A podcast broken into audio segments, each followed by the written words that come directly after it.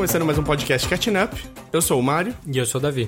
e hoje nós vamos falar da série. Da série. Da série. Vamos falar da série nova do Damon Lindelof na HBO, que foi o Watchmen, baseado no quadrinho do Alan Moore e do Dave, Dave Gibbons. Gibbons. Tá, então a gente vai falar do- da série. A gente já falou do quadrinho aqui dois episódios atrás, então não vamos. A gente não vai se estender nos quadrinhos. Mas vamos falar bastante da série, ah, bastante pré-spoiler e depois episódio por episódio. Porque foi, pelo menos pra mim, foi a série do ano, se não o, o evento audiovisual do ano. Assim. Vou falar como fã mesmo.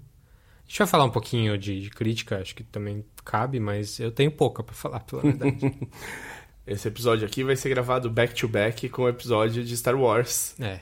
O Lindelof e o J.J. Abrams trabalharam juntos no- numa série conhecida como Lost. Então vai ser interessante poder falar dos métodos criativos de um e de outro. Pois é. Mas, se você nunca ouviu nosso podcast antes, aqui a gente pega um tema, geralmente que um sabe um pouco mais do que o outro, tem um pouco mais de contato do que o outro, e explora junto pra gente poder catch up. E você pode achar a gente em todos os agregadores de podcast aí, o iTunes, o, o Google Podcast, o Spotify, etc, etc. Ou mandar mensagem pra gente no podcastcatchingup.gmail.com Ou no Facebook, no facebook.com.br podcast Catching Up. ou achar a gente lá no Twitter ou no Instagram, onde a gente está como arroba podcatchingup. E Ou pessoalmente também. Pessoalmente, é. Se você quiser a gente falar uma groselha ou alguma coisa que você gostou muito, se você quiser falar, dar parabéns só ou xingar só a pessoa. Eu sou arroba o desinformante no Twitter. E eu sou arroba dedonato no Twitter também. Vamos lá, Watchmen HBO, aquela ideia que ninguém achou que fosse dar certo. Não tem por que funcionar, porque a série... Pra que que vai mexer com isso? Exatamente. Ninguém pediu essa continuação e não é que ficou bom o negócio? É, é, ficou bom no nível de 2049? Ficou bom. Eu acho que é a, a comparação que se faz, assim. Na verdade, a, a ideia que, que me passou pela cabeça depois de assistir alguns episódios do Watchmen é qual continuação, adaptação de, um, de uma coisa que já é estabelecida conseguiu melhorar o original, que já era ótimo. E os únicos exemplos que eu, que eu consegui ver foram o Blade Runner 2049 e o Watchmen. Olha só. E as duas são séries. Eu juntei as duas na mesma coisa. São coisas que fo- são continuações que ninguém pediu. que ninguém pediu. Explicar melhor o que eu quis dizer com essa história. É, tem um monte de continuação que é ótima, e tem um monte de continuação que é melhor que o original, sei lá. De Volta ao Futuro 2. Ah, isso é questionável. Isso é porque a gente tem a idade certa. Sim. eu também acho, mas tem gente que não acha, não. É, mas, tipo, Terminator 2. Pouca gente gosta mais do 1 do que do 2. Mas o que eu quero dizer é, são coisas em que você amplia a história no 2 e essa história ampliada te faz ver o 1 diferente. No Blade Runner, eu não vou dar spoiler de nada aqui, mas no 2049 tem alguns acontecimentos ali que, que fazem você ver o que acontece no 1, assim, a- o plot mesmo do 1 ficar um pouco diferente, um pouco mais avançado, um pouco melhor, eu acho. E o Watchmen faz muito isso, a série. É, a gente vai discutir exatamente o que é isso na parte de spoilers, mas é, depois de assistir a série do Watchmen, eu acho que voltar e ler o quadrinho, o quadrinho fica melhor. Se você pensar nas coisas que foram desenvolvidas né, na, na, na, na TV. Isso, claro, que é uma opinião pessoal, não tem nada objetivo nisso aí, mas é, eu acho um puta mérito da série mesmo. O cara pensou bem e, e mexeu e mexeu bem. E o cara é o Damon Lindelof, que a gente já falou aqui várias vezes, porque a gente já falou de um monte de, de, de, de franquia dele, do Lost, do Leftovers, A gente falou duas vezes de Leftover já nessa série, então você. falou de Prometheus, que ele escreveu, que ninguém gosta, mas eu adoro. Ninguém gosta. Mas ele, ele é frequente aqui na- nas nossas citações do, no podcast, porque a gente gosta dele, no geral. Sim, sem dúvida. Faz merda, mas é, mais no cinema. Acho que na TV ele vai bem. O Lindelof na TV, eu aplaudo muito. O Lindelof na TV é responsável por várias séries que tá em ranking de melhores séries da história pra muita gente. O, o Lost, sim, apesar de muita gente não gostar do final, que a gente gosta. O Leftovers, que ninguém viu, mas... ah, Quem viu gosta. Quem viu ama. Sim. E eu tô nessa também. E agora o Watchmen, que é uma continuação que ninguém pediu porque a série é tão. A série, o quadrinho é tão venerado, tão idolatrado, com razão. E é uma história fechada, né? Ela acaba, acaba mesmo. O, o, é, o Watchmen ele não deixa espaço para você ganhar muito, poder fazer muito mais ganhando dinheiro em cima, né? Acho que talvez isso seja uma coisa que tenha deixado de ser triste por muitos anos. Tipo, como é que a gente vai ordenhar essa vaca aqui? E tentou, né? Tem Before Watchmen, teve o filme depois, que ficou anos para ser desenvolvido. Sim. São todas coisas assim, nenhuma... O Before Watchmen, que como a gente falou no episódio do Watchmen, não é horrível. Tem pedaços muito bons. O Straczynski escrevendo é sempre muito legal e tal. Tem gente que tem boas sacadas. O filme não é ruim. É bem feitinho. Tem uma sacada ali de... De, de mudar o final. De mudar o final, que é super debatível. Debatido e debatível. Mas é... Muita gente preferiu do que a outra estrutura.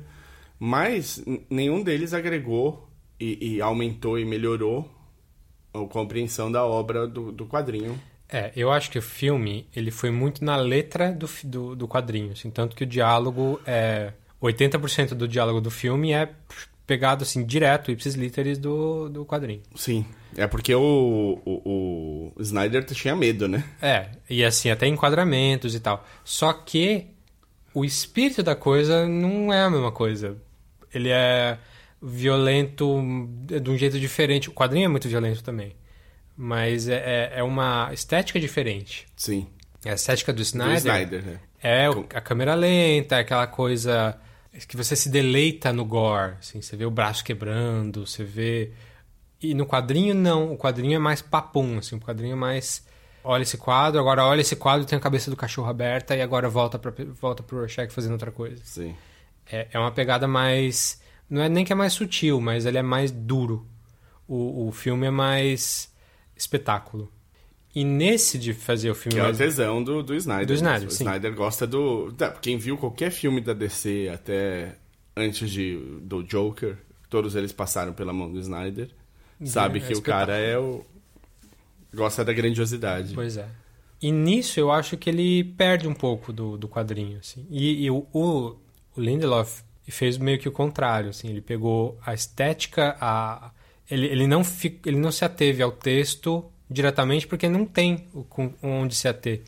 Porque o Watchmen série de TV é uma continuação do Watchmen, não é um remake. E é uma continuação, de novo, pré-spoilers aqui, uma continuação de que se passa em 2009 no universo do Watchmen dos quadrinhos, não no universo do, do filme. Porque o filme tem um final que muda tudo, e nesse caso, não. Nesse caso, a gente está falando do final dos quadrinhos mesmo. Não tem de onde tirar o texto exatamente, porque, enfim, ele teve que inventar um texto novo. Mas ele segue, pelo menos para mim, a mesma pegada do Alan Moore e do Dave Gibbons ali. Estética, tem violência, tem, mas é de uma maneira um pouco mais direta, um pouco mais seca, menos espetáculo. Tanto que na série tem um. Não é uma homenagem, mas uma referência ao filme do Watchmen. No, no quadrinho era o livro que contava os Behind the Mask. Behind the Mask. Na série, esse Behind the Mask é uma série de TV. E ela tem todo o visual do Snyder, assim, câmera lenta, violência, sexo, coisas que me pareceu tipo uma, uma referência direta ao filme do Snyder. É, e é só, só isso. Não tem mais nada disso no, na série, além desse dessa série dentro da série que acontece de vez em quando. Então, tipo, é uma série que nega o, o filme, como se o filme não existisse, a não ser nessa referenciazinha e vai direto do quadrinho mesmo. E aí ela discute os temas do que o quadrinho discute de outra forma. O quadrinho falava muito, como a gente falou aqui no episódio, dois episódios atrás aí, ou três, ela falava muito do medo da bomba atômica, do medo da aniquilação total, é aquele medo dos baby boomers até hoje, assim, que é o medo da Guerra Fria, o medo uh, da, da humanidade acabar por qualquer coisa. E hoje, em 2019, o medo não é esse, necessariamente. Apesar do Trump e tal. O medo hoje vai um pouco mais voltado para uh, uma cisão social mesmo, para o extremismo social de, de, de pessoa contra pessoa, de ideologia contra ideologia, dentro do país, dentro do mundo mesmo. Sem nação contra nação.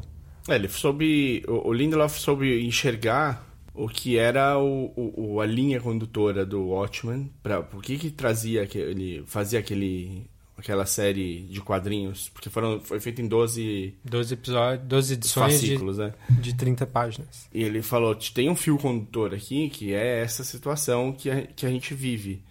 Qual que é esse fio condutor hoje, entendeu? Tipo, onde que a gente levou isso daqui? Qual que é a maior... Isso não é mais o mesmo da era Reagan, não é mais o mesmo do da Guerra Fria, final da Guerra Fria. Não. E aqui, é, na parte para spoiler, já dá pra dizer que o tema da, da série inteira, do começo ao fim, é racismo. É supremacia branca, é coisas que estão acontecendo hoje, infelizmente, na nossa sociedade. E ele vai até o fim com isso, é, e de uma maneira que me parece que o Alan Moore nem cogitou quando escrevia a série, porque não era um assunto tão. Não, não parecia uma coisa que preocupasse ele ali, tudo bem, ele estava falando de outra época. Mas que aqui o Lindelof pegou para explorar isso, esmiuçar bem até o, até o final mesmo. Nessa mudança de abordagem aí, que eu acho que é o pulo do gato aí do Lindelof, porque ele tá vendo o mundo como seria depois do Watchmen, e é curioso que é um mundo em que no, no quadrinho, se você lembra, lá no final, eles falam que o Robert Redford vai se candidatar a, uhum. a presidente. Né? E eles falam, não, imagina que um cowboy de TV, de cinema, vai conseguir se candidatar. E era uma referência ao Reagan, que era um cowboy que tinha se candidatado. Sim, mas... Só que no mundo do Watchmen, não. No mundo do Watchmen era o Nixon ainda. Porque o, o, a presença dos vigilantes fizeram tudo mudar, inclusive a guerra do Vietnã. É, o Vietnã, principalmente. Então, Manhattan mudou o Vietnã, e com, com isso, isso, o Nixon não caiu, e ele continuou, e aí ele ia sair de, de mandato muitos anos depois. E a referência que se faz é ao Robert Redford, que é um cara sempre foi super de esquerda. Na época lá ele tinha, tinha feito poucos anos antes o Reds, que era História dos Comunistas nos Estados Unidos. Um filme longuíssimo aí, ganhou, ganhou os Oscars, acho. Três horas e meia, né? É, não tive coragem de ver ainda, mas um dia quero. E então ele já era uma figura de esquerda, ele era o anti-Reagan, no caso. E o Alan Moore já fez essa piada, tipo, ah, pensou se ele ganha aí? E no mundo do Lindelof, é, nem se é spoiler, porque tipo, faz parte do universo ali, é, é o Redford que é presidente. Então é uma, um mundo liderado pela esquerda. Só que é um mundo que não é um mundo muito feliz, né? A gente vai falar disso. Agora, falando da série. É. Então foi isso, é uma produção que também apareceu meio que surgiu do nada, né? Não teve muitos avisos. Quando avisou já era porque já ia sair. É, o Lindelof falou que já que tinha negado algumas vezes. A HBO tinha chamado ele para depois do Leftovers. Falou: "Você não quer fazer o ótimo?" Ele falou: "Não, não, não sei o que fazer com essa história. A história tá ótima. Ele é fã." Fã. Mas eles chamaram mais uma ou duas vezes, aí ele pensou melhor e, e teve essa sacada de como fazer. E aí montou o writer's room dele lá e começaram a desenvolver a história. Eram 10 episódios. Ele fechou 10 episódios, começou a escrever 10 episódios, mas aí no andar da carruagem ali com os escritores, eles viram que. Ia ser overkill. Ia dava... sobrar um episódio. Ele, ele, ele falou que, tipo, ah, um deles, um deles vai ser filler. Um deles vai ser encher linguiça aí. Então vamos cortar. E ele fez em 9. Tá muito bem contado, né? Tá ótimo. Não, são nove episódios. Não teve aquela, aquela gracinha que a HBO adorava fazer com o Game, o Game of Thrones, que era pular uma semana. É, né? Eu, sempre tinha uma semana que ali entre o 9 e o 10, sei lá, entre o 8 e o 9, não tinha, e aí depois voltava. E dessa vez não. Dessa vez um atrás do outro, atrás do outro, atrás do outro. Enxuto, muita informação, mas assim, não, não tá sobrando nada. Então aprenda a Netflix, para de fazer 13 episódios quando só precisa de 8. Se bem e... que agora não tem mais séries da Marvel, né? Não. Deixa a Disney cuidar disso daí. No IMDB ele tá como 2019 traço. É, porque não tá confirmado nem negado uma continuação. Sim. E eu fui vendo e achando, é, acho que seria super legal ter uma continuação, porque esse universo é super interessante. Tá, tá muito bem trabalhado. Mas vendo um pouco mais a série, fala, é, talvez não precise. Vamos lá, o que que tem no, no, no Watchmen Quadrinhos que faz os super-heróis serem diferentes do, dos outros super-heróis. Nos quadrinhos, né? É. Eles são. Bom, primeiro que só tem um super-herói, né? Só tem um Superman. Só tem o Manhattan. Todo mundo é vigilante. O que a gente falou no, no episódio era. A gente falou bastante disso, né? Era um. O que é interessante é que ele criou uma realidade alternativa onde o vigilantismo é real e a cultura pop foi para outro caminho. Piratas, sei Sim. lá. E ele Conto explor... do Cargueiro Negro. Sim, e ele explorou, explorou isso até as últimas consequências e botou um cara com poder ali, que é o Manhattan. E, e essa realidade, realidade alternativa é interessante por si só, assim. E foi, foi legal o Lindelof retomar isso pra série. Assim, ele, ele abraçou mesmo esse conceito E tem várias coisinhas que são meio iguais, meio diferentes. Tipo, não tem celular.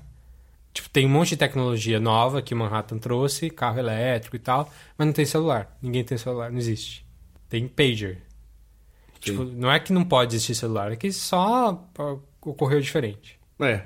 Você falou que só tem o Manhattan, mas eu tô aqui pensando. É interessante, assim, cada, cada um dos vigilantes originais do, do Watchmen.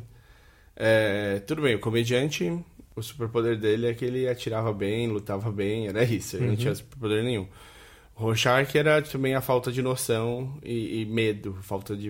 Ele falta atuava, de medo, é. é. ele atuava na falta de medo. O Coruja era é bastante. É, ele é bem criativo, é um cara que consegue fazer os gadgets todos. Assim. Ele é um Batman sem ter a coragem e a disposição do Batman, né? Pelo menos o Coruja que a gente vem a conhecer mais, não o É, primeiro. que é o Coruja mais velho também. E que, é, que é o Coruja 2 e é o Coruja 2 mais velho, pós-auge uhum. de, de vigilantismo. Assim, eles já estão...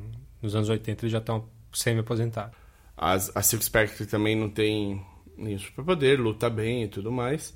Mas agora, o Ozymandias, ele é mais inteligente que o resto num nível meio... Parece, né? Superpoder. É, tem aquela história da bala... Exato. Tem um quesinho, assim, desse cara, talvez, se não tivesse o... Se Mas não oficialmente não tem. É, se não tivesse o Manhattan, esse cara ia estar acima de todo mundo fácil, assim. É, mas assim, oficialmente ele não tem nenhum poder, ele só é um... sei lá... Ele representa muita coisa, né? Ele representa o self-made man, assim, o o empreendedor do, do, do, fim do século XIX, o tio Patinhas, o cara que vai lá e faz uhum. e quer ensinar a meritocracia para todo mundo, o cara que deu a fortuna da família para começar do zero. Ele representa um monte de coisa ali que acho que tanto faz se ele tem superpoder ou não, assim, é, é mais o que ele representa mesmo. E, e isso continua, isso é passado para a série do, do, do, do, de TV também. Mas a gente chega lá também, né? Sem dúvida. Bom, então a gente gostou pra caramba. Acho que eu gostei um pouco mais que você, talvez? Não, não. Então tamo, tamo que... junto. É, tamo... Precisa ler o quadrinho pra ver a série? Não, ajuda. Mas não precisa, não precisa. A série é um, é um standalone, assim. É, ela é standalone, mas ela. Eu acho que ela perde muito. Assim, você entende tudo, tudo que tá acontecendo, mas ela perde muito se você não sabe o contexto. Então, eu recomendo, assim, muito, muito mesmo que você leia. Se você tá afim de ver a série e não viu e não leu o quadrinho. Não é longo, a gente falou aqui, são 12 edições, 30 páginas cada uma. Eu reli em, sei lá, 3, 4 dias, assim, lendo um pouquinho picado, com compromissos de família e tal. É, vale muito a pena mesmo, se você nunca leu. É, vai mudar, tipo, é aquele tipo de, de coisa que muda a sua, sua vida, assim, porque é um, uma grande obra dos quadrinhos. E a Marina, ela não leu. Uhum. Ela só assistiu o filme. Então, assistir o filme já ajuda. É a segunda melhor coisa que você pode Sim, fazer. Porque é, é, bem, é bem em cima da letra. Mas, assim, é aquilo que eu falei. Você vai sacar os, o plot. Você vai sacar quem é quem e o que está acontecendo o quê. Não, não vai ser tão satisfatório. É, se você só assistiu o filme, saiba que o final do filme... É diferente. Difere do quadrinho num ponto importante para a série. A série tem um ponto importante que é segue o quadrinho e não o filme. Isso. Então, mas vai ficar muito claro muito rápido. Sim.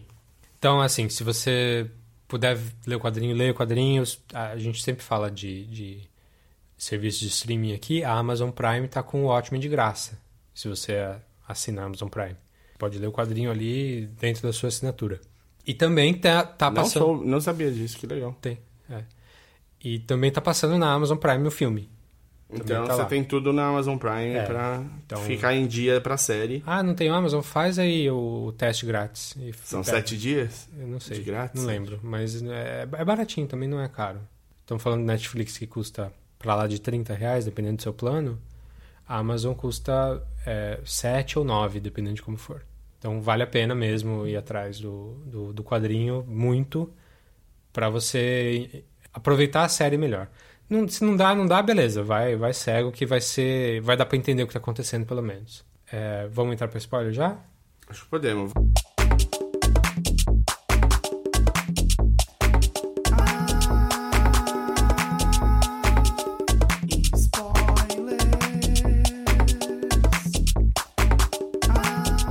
A série do Watchmen abre com uma coisa que não tem nada a ver com Watchmen, aparentemente, que é o massacre de Tulsa de 1921. Eles chamam do Black Wall Street lá, que era Tulsa era uma cidade que tinha uma afluência de negros ali que estavam ganhando dinheiro, que estavam estavam indo muito bem, só que, né, sul dos Estados Unidos e tal, teve um massacre mesmo. Aquilo que aconteceu, aquilo que tá na série, aconteceu mesmo. Teve na história. Teve na história. E muita gente morreu e tal. E aí ele conta a história do menininho, que você não sabe quem é, que tava ali vendo o, o, herói negro dele na TV, que tipo que não, não existe exatamente, mas é inspirado em coisas que estavam acontecendo na época também, o, o, o ator de cinema lá, que ele estava assistindo perde os pais e ele for... os pais dele colocam ele numa Numa, num cestinho meio Superman, né? é, ele não tá no, ce- é, num cestinho atrás de uma, de uma carruagem Uma carruagem. E junto com o cestinho com outro bebê dentro Sim. não o bebê ele o bebê é depois, do, né? do casal que tá com No- na carruagem na carruagem. então é a história do Superman assim ele o planeta dele tá o planeta dele tá explodindo e ele tem que fugir para um lugar mais seguro só que no caminho a, é, a carruagem também se fode todo mundo morre menos ele E o bebê. e o bebê, que tá envolto num, num, Uma num ban- cobertorzinho vermelho e azul. Bem, bem super-homem mesmo, bem bandeira americana. E aí tem o conto do super-homem contado ali logo no comecinho, na primeira cena do filme, de, Da da, série. da série, com 10 minutos de série. E você fala, que porra é essa que tá acontecendo aqui, né? Que, cadê o Watchmen? Uhum. Aí a série vai pra 2019. E é um mundo que você não faz ideia do que tá acontecendo. Você vê um policial com uma máscara É, uma amarela. amarela. é, E aí eu ach, já, já achei assim, uma puta ideia legal. Tipo, como é que. O filme. O filme. O quadrinho explora a ideia de vestir máscara como uma, um jeito de da sociedade não ver. Tem o, o Keane Act lá do senador que proíbe máscaras, proíbe vigilantismo no geral e proíbe máscaras. E o que quer dizer essa máscara? E aí a gente vê o policial usando máscara logo no começo. Da onde que tirou, da onde que veio essa ideia, essa noção? Os policiais podem usar máscara porque se eles não usarem, eles são identificados como E- policiais, E aí a família deles viram. fica em risco. É. E, tipo, e isso é legal, isso tá dentro da legislação da cidade. Porra, é uma puta ideia que conversa muito com hoje, que você vê o Black Bloc mascarando pra, pra enfrentar a polícia, pra não, pra não ser reconhecido, e a polícia tirando o nominho do, do- da farda pra cometer atrocidade. É uma coisa que você, você entende o processo, mas você sabe que legalmente não tá certo, e muito menos quando é a polícia que tá fazendo. Mas nesse mundo, beleza, existe. E, e tá justificado ali. E você entende que no mundo de esquerda, vamos dizer assim, um mundo, uma sociedade com um presidente de esquerda há 30 anos no poder, que ele já é praticamente um. não é um ditador, mas 30 anos no poder, tá na hora de vagar o, O, a- o tá, assento, né? tá 20 anos na hora de vagar o assento. É. É, Você vê que ele tem muita coisinha da esquerda ali, tipo. ah, tá, o policial pode usar máscara, mas ele não pode acessar a arma dele de jeito nenhum, a menos que a central libere. Então ele encontra ali um, um cara num caminhão que ele vê lá que tá transportando alface, mas ele vê umas baterias ali, Uhum. que ele não sabe bem o que é, que ele sabe que é merda. Uhum. E ele pede pro cara liberar a arma na central ali, o cara não libera. Não dá, é, ele- Libera, ele- mas não- não libera a tempo. tempo. E E, o cara e, e ele morre nas mãos do cara com a máscara do Rorschach. E aí você tem aquela dúvida, né? Quem. quem... Quem que é bonzinho, quem que não é? o que Exato. que tá os policiais estão mascarados, os caras estão vestidos de Rorschach. O Rorschach não é bem, não é um vilão da série, mas ele também não é herói. No final do, da HQ, ele divulgou o diário dele. Assim, ele tinha mandado para aquele jornal Neocon lá e ficou em aberto o que ia acontecer. O, o, o assistente do editor lá ficou na mão dele ver se ele ia publicar ou não. Sim. Então você imagina que publicou. Aparentemente parece. Só que sim. publicou num outright. Publicou num. É como se fosse no Breitbart, Breitbart hoje. É. E, então, quem que leu, quem que abraçou essa ideia? Só os, os extremistas de direita, de direita que devem estar super fortalecidos num mundo de esquerda. Há tanto tempo de esquerda. É, eles estão ganhando poder, po- poder não, né? Ganhando aceitação popular. E aí você vê que pô, tem uns caras vestidos de Rorschach e eles não são exatamente bons, eles estão matando gente, mas eles estão matando policial, talvez seja justificado. Porque policial também mascarado, quem É. sabe isso esteja. t- É, é razoavelmente. Ele brinca com a sua expectativa, né? De quando você assistia. Quando você leu o Watchmen, você viu o Rorschach. O Rorschach é um personagem que é fácil de você se correlacionar ali. Você sabe que, tipo. é- é- ele, ele vive as ruas, né? Ele é o cara que tá lá todo dia, ele é o cara que não desistiu. Ele é o cara que, que continua querendo fazer a diferença. Mas ele também não é bom, nem, nem Não, perto disso. É, então. e- mas você duvida das escolhas dele. Você fala, porra, eu não faria desse jeito. Eu não colocaria fogo no cara. Mas ao mesmo tempo o método dele dá resultado. Ele é o único cara que consegue acompanhar durante todo o quadrinho o raciocínio do Ozymandias, do que o cara tá criando. Então, porra. Como é que. Como assim agora eh, tem um monte de gente usando a cara dele de Rorschach e atirando em policial? É bom, é ruim? O que, que é isso, né? Ele brinca com a sua expectativa do que você sabe. Sim. Até dependendo de como você encara a polícia e como você encara o, o Rorschach. Então você pode, tipo, dependendo de quem você for, você vai olhar e e ler essa cena de um jeito ou de outro. Sim. E aí você descobre que esse pessoal de Rorschach é chamado de Seventh Cavalry, Cavalry, uma frente revolucionária ali que quer botar fogo em tudo, que era o que o Rorschach queria fazer, basicamente. Tá cabível, então. É, não parece que eles estão deturpando as ideias do Rorschach ainda. É, não que ele tivesse ideias maravilhosas. Aí a gente é, encontra a nossa protagonista mesmo, que é a Regina King que faz, que é uma policial Angela Aber. E ela, como policial, ela assumiu o papel, ela, de- detetive, ela assumiu um papel de vigilante. Eu não sei quão oficial é isso, mas é aceito, com certeza. Então E- e ela, ela tem a persona dela que é a Sister, Na é, como é que é? Sister, Sister Knight, Knight. que tá na capa e tudo, que é ela vestida de uma freira com roupas com capuz De de, couro. couro, muito badass, assim. com- Sim. E ela tem um rosário que ela usa, um rosário que ela usa como arma. E, e, assim, você já fica do lado dela desde o começo, dá pra ver que ela é protagonista desde o começo. Ela é colocada pra ir atrás dos caras que mataram o. o- do dos caras que mataram o policial, que é, que é a colega dela. E aí você vê outras coisas, outras nods ao Watchmen, assim, que é a nave da polícia é uma nave igual ao do, ao, do Night Owl. É, esse no último na última parte desse primeiro episódio é uma cena de ação.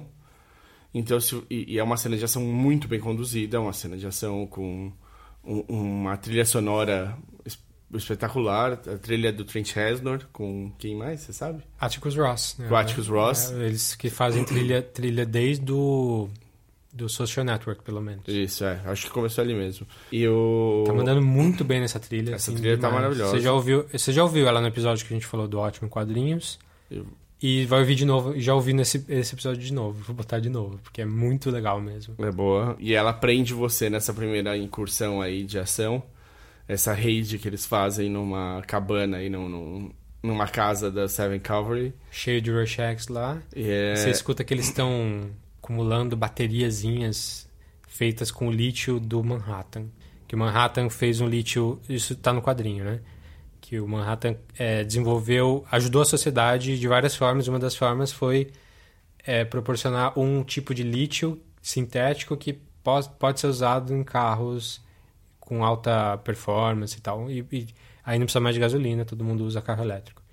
Só que o Manhattan saiu do planeta há 30 anos, foi para Marte, então não tem mais produção nova. Mas os cara, esses caras estão atrás do lítio do Manhattan, que algumas pessoas dizem que causa câncer. é, nessa sequência aparece a navezinha da polícia, que é igual à do Coruja. Só pintada de cores diferentes. Quiçá a mesma, não duvido. E... É, eu, já achava que não era mesmo. Sim, E sim. aí É que como não, não exploraram a origem dessa navezinha, eu falei, pá, eles pegaram lá do, do Coruja e usaram a mesma. E é uma sequência muito boa. É, Um pouquinho antes você encontra todos os outros policiais e detetives do, de Tulsa, Mascarados também. todos mascarados, e aí se descobre que tipo, tem uma, uma área desses que deve ser a parte dos detetives, que é o que tem um quê de vigilantismo, porque eles não são officer alguma coisa, eles são chamados pelo nome do, do personagem que eles criaram. E são todos super legais, assim. Todos, todos. Tem o Red Scare, que é um russo com uma, uma máscara meio furada de vermelha, assim. Bigodão. Toda pegada de, de comunistão, assim. Parece um, sei lá, um personagem de Street Fighter. O, o Tim Blake Nelson lá é Tem o Looking Glass. o Looking Glass, que é. Acho que é o personagem que eu mais gostei do. Sim, ele é o cara mais calcado no Rorschach, assim. Um cara que usa uma, uma máscara reflexiva e que até parece ele, tipo, com a máscara levantada Até o nariz. até o nariz comendo feijão da lata, igual o Rorschach faz. Sim, sim. E ele tem umas ideias meio parecidas, apesar de não ser a galera do Seventh Cavalry. Mas ele é o cara que tem os princípios dele, ele tá pouco se fudendo pra todo mundo. Ele é bem parecido em muitas coisas, É, ele até é super magrelo também, que nem o cara. mas é bem possível que ele esteja no outro lado do espectro. É, pois é. É, tem uma- ele, ele é apresentado numa cena super legal de interrogação, né? Interrogatório. Isso. Naquele. Na interrogação a gente fica com a cena. É. Naquela, naquele lugar todo espelhado, cheio de painel de vídeo passando, e ele faz uma- umas perguntas pra tentar Ele- tirar. Parece que ele vai colocar um método Rorschach no... pra tirar o que ele quer, né? Usando aquele, aqueles vídeos lá. Mas não tortura, é só visual. né? É, uma tortura mental, psicológica. Tem mais gente, tem a Pirate Jane, que é um puta Pirate nome Jane. legal também. E tem o cara que libera as armas de todo O mundo na Panda. central, que é o Panda. Se, se ele não liberar, e é justamente quem não libera a tempo a arma pro policial se defender lá, e ele morre. Pois é. E aí tem a raid, é, uma, é muito bem filmada, é muito legal, uma sequência que te deixa bem na ponta do, do, do sofá mesmo. E quando parece que alguém vai fugir, conseguir escapar, é queimado sumariamente ali pelo, pelo capitão de polícia. Sim. O capitão parece um cara muito bacana, né? Sim, super amigo da, da, da Angela. E ele é um, um único, a única face pública da polícia. Sim, ele não, não usa máscara. Todo mundo sabe que ele é o chefe de polícia, ele é o representante ali. Tem só mais uma coisinha que aparece antes do final do episódio, que é o Jeremy Irons, Uhum. velho, num lugar não especificado, sendo Esquecemos só dele. É. Sendo ajudado por dois criados, um homem e uma mulher, é, recebendo um bolo de aniversário e dizendo que ele vai fazer. Então, ele vai escrever uma peça chamada The, Watchma The Watchmaker's Son. O Watchmaker's Son é o, é o Manhattan, desde o começo. Você sabe que o pai dele era um relojoeiro e é por isso, enfim, tem, tem relógio no Watchmen inteiro, por causa disso um dos criados oferece pra ele cortar o bolo uma ferradura. E aí ele fala: Não, seu estúpido, não é isso. E aí você fica pensando: Que será? Da- Que merda é essa? Quem que é esse cara? Mas você leu o quadrinho, você viu o Jeremy, Jeremy Irons com aquela pompa toda, você fala: É, é o White, é Ozymandias. Em algum momento vai ser ele. Uhum. Mas você não sabe ainda. É, não, eu, é interessante porque eu, eu assisti sabendo o tempo todo. Eu nunca duvidei. Eu, eu, Também nunca duvidei, mas eu nunca tive essa informação pra mim. eu tive, eu tive. Eu li em Ah, algum tá. lugar que eu, ele ia fazer o Ozymandias. Eu, eu li antes, então eu entrei na série já sabendo. Eu sei que o Lindelof apresentou o Jeremy Irons em alguma convenção, alguma coisa, não sei se foi na Comic Con, que ele falou: É, o Jeremy Iron- Irons provavelmente é quem vocês acham que ele é. Entendi. Mas ele não falou Não abertamente. fala. É, não. Então essa cena tá super fora de lugar, assim, você não sabe qual é que é, mas ela vai voltar. Essa, essa side story aí vai continuar em outros episódios. Aí pra acabar o episódio, a gente volta pra Tulsa, onde tem uma festa ali na, de, de- Não sei se é de aniversário, não lembro direito. Do, do Judge, que é o chefe de polícia, e a Angela, você vê que eles são super amigos e família unida junto. E o cara é super expansivo e canta e alegra todo mundo cantando Oklahoma.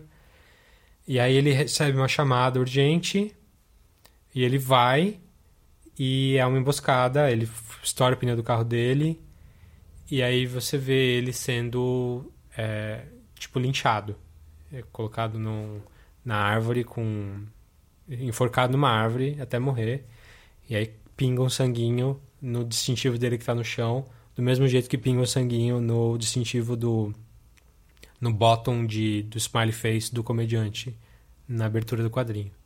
E essa é a referência Essa e o, e o, o Smiley com, ovo, com ovos no comecinho lá da, que a Angela tá preparando. E essas são as referências visuais do quadrinho é, mais fortes ali, que pa, meio que para por ali, a parte do Smiley. Sei.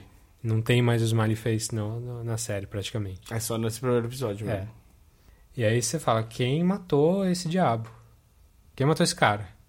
Então, é, um monte de Um velho numa cadeira de rodas. velho no cadeira de roda. Matou o cara enforcado. Como?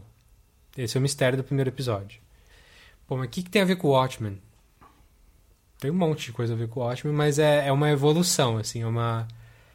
É a continuação do que aconteceu. Não dá. No, no- 30 anos depois. Ah, a gente não falou de uma coisa importante. No meio do episódio, ou no começo, tá? Chove lulas. Ah, é. Chovem lulas. Tem, tem uma chuvinha de lulas e ninguém. Já não afeta mais a vida de ninguém, teoricamente. Tipo, as pessoas param o carro, esperam as lulas, as lulas, as lulas se desfazem. E aí a pessoa tem que limpar o, carro, tem, tem um kit de limpeza, tem, tem a prefeitura com caminhão de limpeza de pós-lulas. É, então, essas lulas fazem ligação direta ao fim dos quadrinhos e não ao fim do filme. Isso. Então, então a gente já sabe ali que a lula gigante aparece e o, não é a história do, do, do, do filme em que o Manhattan é, responsa é responsável, É responsabilizado, né? responsabilizado pela, pelas bombas nucleares no mundo inteiro. Foi a lula gigante em Nova York, no Madison Square Garden. E não só a explosão, mas a onda psíquica que a lula provocou traz pesadelos para as pessoas ali da região, para o resto da vida. Isso que não tem no filme, não tem nada a ver. O filme ignora essa parte da, da, da onda psíquica. Sim. Então, como é que é um mundo realista onde uma lula gigante brotou em Nova York daquele jeito e matou 3 milhões de pessoas? Então, é esse tipo de série que a gente tá vendo. É, é- é calcado mesmo no quadrinho como é que eles vão fazer isso. A gente já, já sabe disso quando a gente vê as lulinhas ali no chão. No episódio seguinte, o 2, a Angela precisa lidar com o velho da cadeira. Então, esse velho avisa a Angela em que ele, que o, o Judge, o chefe de polícia, tem Esqueletos no armário. esqueletos no armário. E a Angela vai pro velório do cara na casa dele e ela finge que tá passando mal pra E deitar no, na, ser levada pro quarto pra descansar. ficar sozinha no quarto dele e aí ela vai fuçar. E ela abre o armário dele, como ele falou, esqueletos no armário, e aparece um, uma roupa da Ku Klux Klan. E aí você falou, o quê? O quê? Esse cara não era bonzinho como a gente achava que era? O que, que tá acontecendo? Será que alguém plantou isso aqui? Qual é que é? Aí ela volta pra confrontar o velho lá. E o velho fala, é, eu falei? Eu te, disse que ele tinha? E aí ela, ela coloca ele num carro pra levar ele pra interrogação. Vai, ela, bota- ela dá voz de prisão pra ele. E nisso desce um imã gigante do céu, pega o carro e leva embora. E você fica, what the fuck? Esse é o final do episódio também. Paralelamente com isso, o, o Master tá encenando a peça dele com um- dois com atores que são muito parecidos. Você já saca, são clones. Isso já, já fica claro. Assim. É, o, o a Mrs. Cruikshanks e o Mr. Phillips são, se repetem ali na criadagem de todo mundo. E ele está encenando. Ele, ele- no primeiro episódio, ele estava começando a escrever a peça, e no segundo, ele já está encenando a peça. Então, passou bastante tempo ali. Uhum. E os, esses servos estão encenando ali. Um deles está todo pintado de azul, com um, um- um pênis prostético gigante. Ou não, sei lá, né? É, pode ser Não. Mr. Phillips. É, Mr. Phillips. Ah, e é a origem do, do Dr. Manhattan. Como ele entra na- no laboratório para buscar o relógio e... E você descobre que ele não tem zero carinho pelos clones. Tanto que Porque um ele deles. bota fogo ali. É, um deles morre queimado, atuando a cena inteira. Muito bem, vamos pro 3 então. E nesse terceiro aqui, ah, somos apresentados a Jean Smart, que veio do, do Legion, que a gente já falou super bem aqui antes, fazendo um papel que aí é outro pulo do gato do eu falei. Que ela já, já, já saca, ela é Agent Blake. Quem que é o Blake no, no Watchmen? O comediante. É o comediante. Quem que é filho de comediante? É a Lori, que é o sobrenome polonês, agora que eu esqueci, que é a Silk Spectre do, do Watchmen, a a Silk Spectre 2. Sim. Ela é uma filha ilegítima do comediante. Quando Filha ele. de um estupro, né? Não é filha de um estupro. Hum. A primeira Sex Factory tem uma tentativa de estupro, o, o comediante tenta estuprar ela, e o Hoodoo Justice impede e dá um pau, Pau no- mal nele. um pau feio no, no comediante ali. Só que anos depois, Ele sim. ela topa. E essa que é a grande sacada dela, assim, na, a grande tragédia da vida dela. Porque a, a filha, Laurie, não entende como que a mãe, quando ela descobre que ela é filha do comediante, como que a mãe pode... Topou. Um cara que estuprou ela, que tentou estuprar ela no momento, que era um filho da puta. Todo mundo sabe que ele é um filho da puta. Ainda assim, ela amava ele ao ponto de depois ter uma filha com ele. Que ele não assumiu. Pelo menos não abertamente. E aí a gente vê que a Lori tá. É a Jean Smart aí, é a mais velha, é- não é mais uma vigilante. E ela assumiu o nome do pai dela. Assumiu assim abertamente. Ela fala: meu pai. Quero ver você falar o sobrenome da Então, é, é Jus Petsis. Ju- É, eu nem arrisquei. Ele é falado uma vez na série, Uhum. mas por final. Enfim, a gente vê um agente do FBI, do FBI, Laurie Blake, que é a antiga Silk Spectre. Super Durona? durona, exatamente. Durona é é a palavra. Tipo, fala o que vem na cabeça, não tá nem aí porque você tá pensando, ela tá ali pra ser... Tá muito resolvida em quem ela é. É. Ela sabe bem quem ela é. Ela começa fazendo parte de um assalto ao banco ali que você- não sabe o que que vai acontecer, vai dar merda, só que tá com tudo sob controle, ela tá ali, na verdade, pra plantar. Ela tá ali como isca pra um, Vigilante. pra um outro vigilante. O assalto ao banco é falso.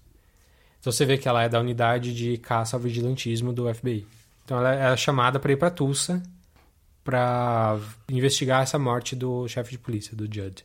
No enterro do, do chefe de polícia, um membro da cavalaria do, da 7th Cavalry lá, um homem-bomba. Ele se veste de homem-bomba e vai querer matar todo mundo ali, inclusive o senador Keane, que é filho do Keane original, que tá ali para o sen- senador democrata, tá ali para prestar ali os as condolências, um cara super carismático.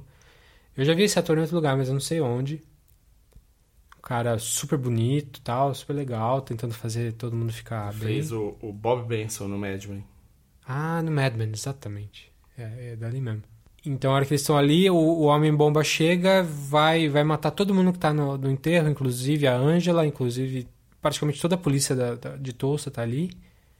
Mas a Angela consegue neutralizar o cara, botando ele dentro do, do, do- da cova, do buraco, e tacando a, o caixão do cara em cima. E aí ele explode e- e não mata ninguém. É, não, é uma cena, é uma cena tensa porque ela já coloca a Laurie frente a frente com a Angela. Uhum. E a Laurie tem um monte de questões quanto a Angela. A Laurie, a Laurie não aceita muito bem Tulsa por causa dessa parte do vigilantismo. Ou seja, não é um vigilantismo, né? Mas é, a, polícia usa máscara. É. Ela já, já acha que isso daí daria pra prender todo mundo, é o suficiente. Mas o. Então ela já chega meio tensa. Você sabe que as- algumas pessoas têm noção de quem ela é. Então ela leva com ela um assistente lá do FBI Que é o Pra- Piri. que, que meio que manja toda a história dela e do, do pessoal do Watchmen ah, de frente, de costas, eh, saltando, pulando um pedaço. O cara manja tudo, Um tudo muito bem. Um É, ele, nerdão. ele fala que ele fez uma o TCC dele lá no ele, ele foi sobre isso. Então é um cara que sabe muito bem as datas, sabe muito bem o que aconteceu. E ela fala, isso aqui é um autógrafo, né? E ela é bem, ela é bem durona com, com ele e ele logo entende que vai ser assim a dinâmica e também muda, né? A, a- o approach com ela. Ele já fala, é, ele já ali, depois que ela fala assim, aqui é um autógrafo, ele a partir dali ele já começa a tratar ela também de uma maneira mais Mais direta. né? mais direta.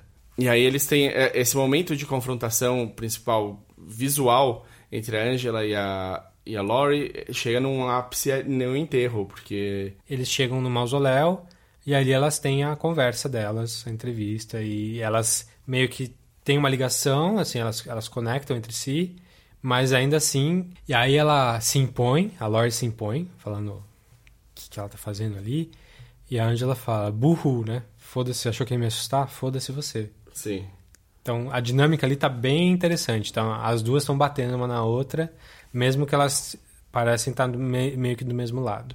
a gente só para adicionar aí do, no Master, na parte do Master. Hum. Nesse episódio, ele faz um teste mandando um cara de catapulta pra fora do da tela pra gente. E quando ele traz esse cara de catapulta de volta, Tá congelado. ele tá congelado. Isso já, já nesse episódio. É nesse episódio. Aí ele sai e caça um bisão pra usar a pele do bisão. Que é mais grossa. E aí aparece o Warden que leva ele e manda uma carta com dizendo as regras das quais ele tinha de seguir. E ele responde falando ok, obrigado.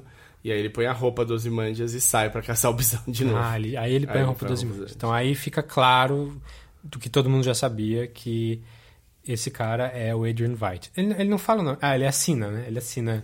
É. Ele, ele tá ditando a carta pra Cruikshanks, pra mulher lá secretária, Sim, e ele fala Sincerely Adrian Veidt, com toda Sim. a pompa dele lá. sim. Então aí você tem certeza absoluta de uma coisa que você já sabia que que é.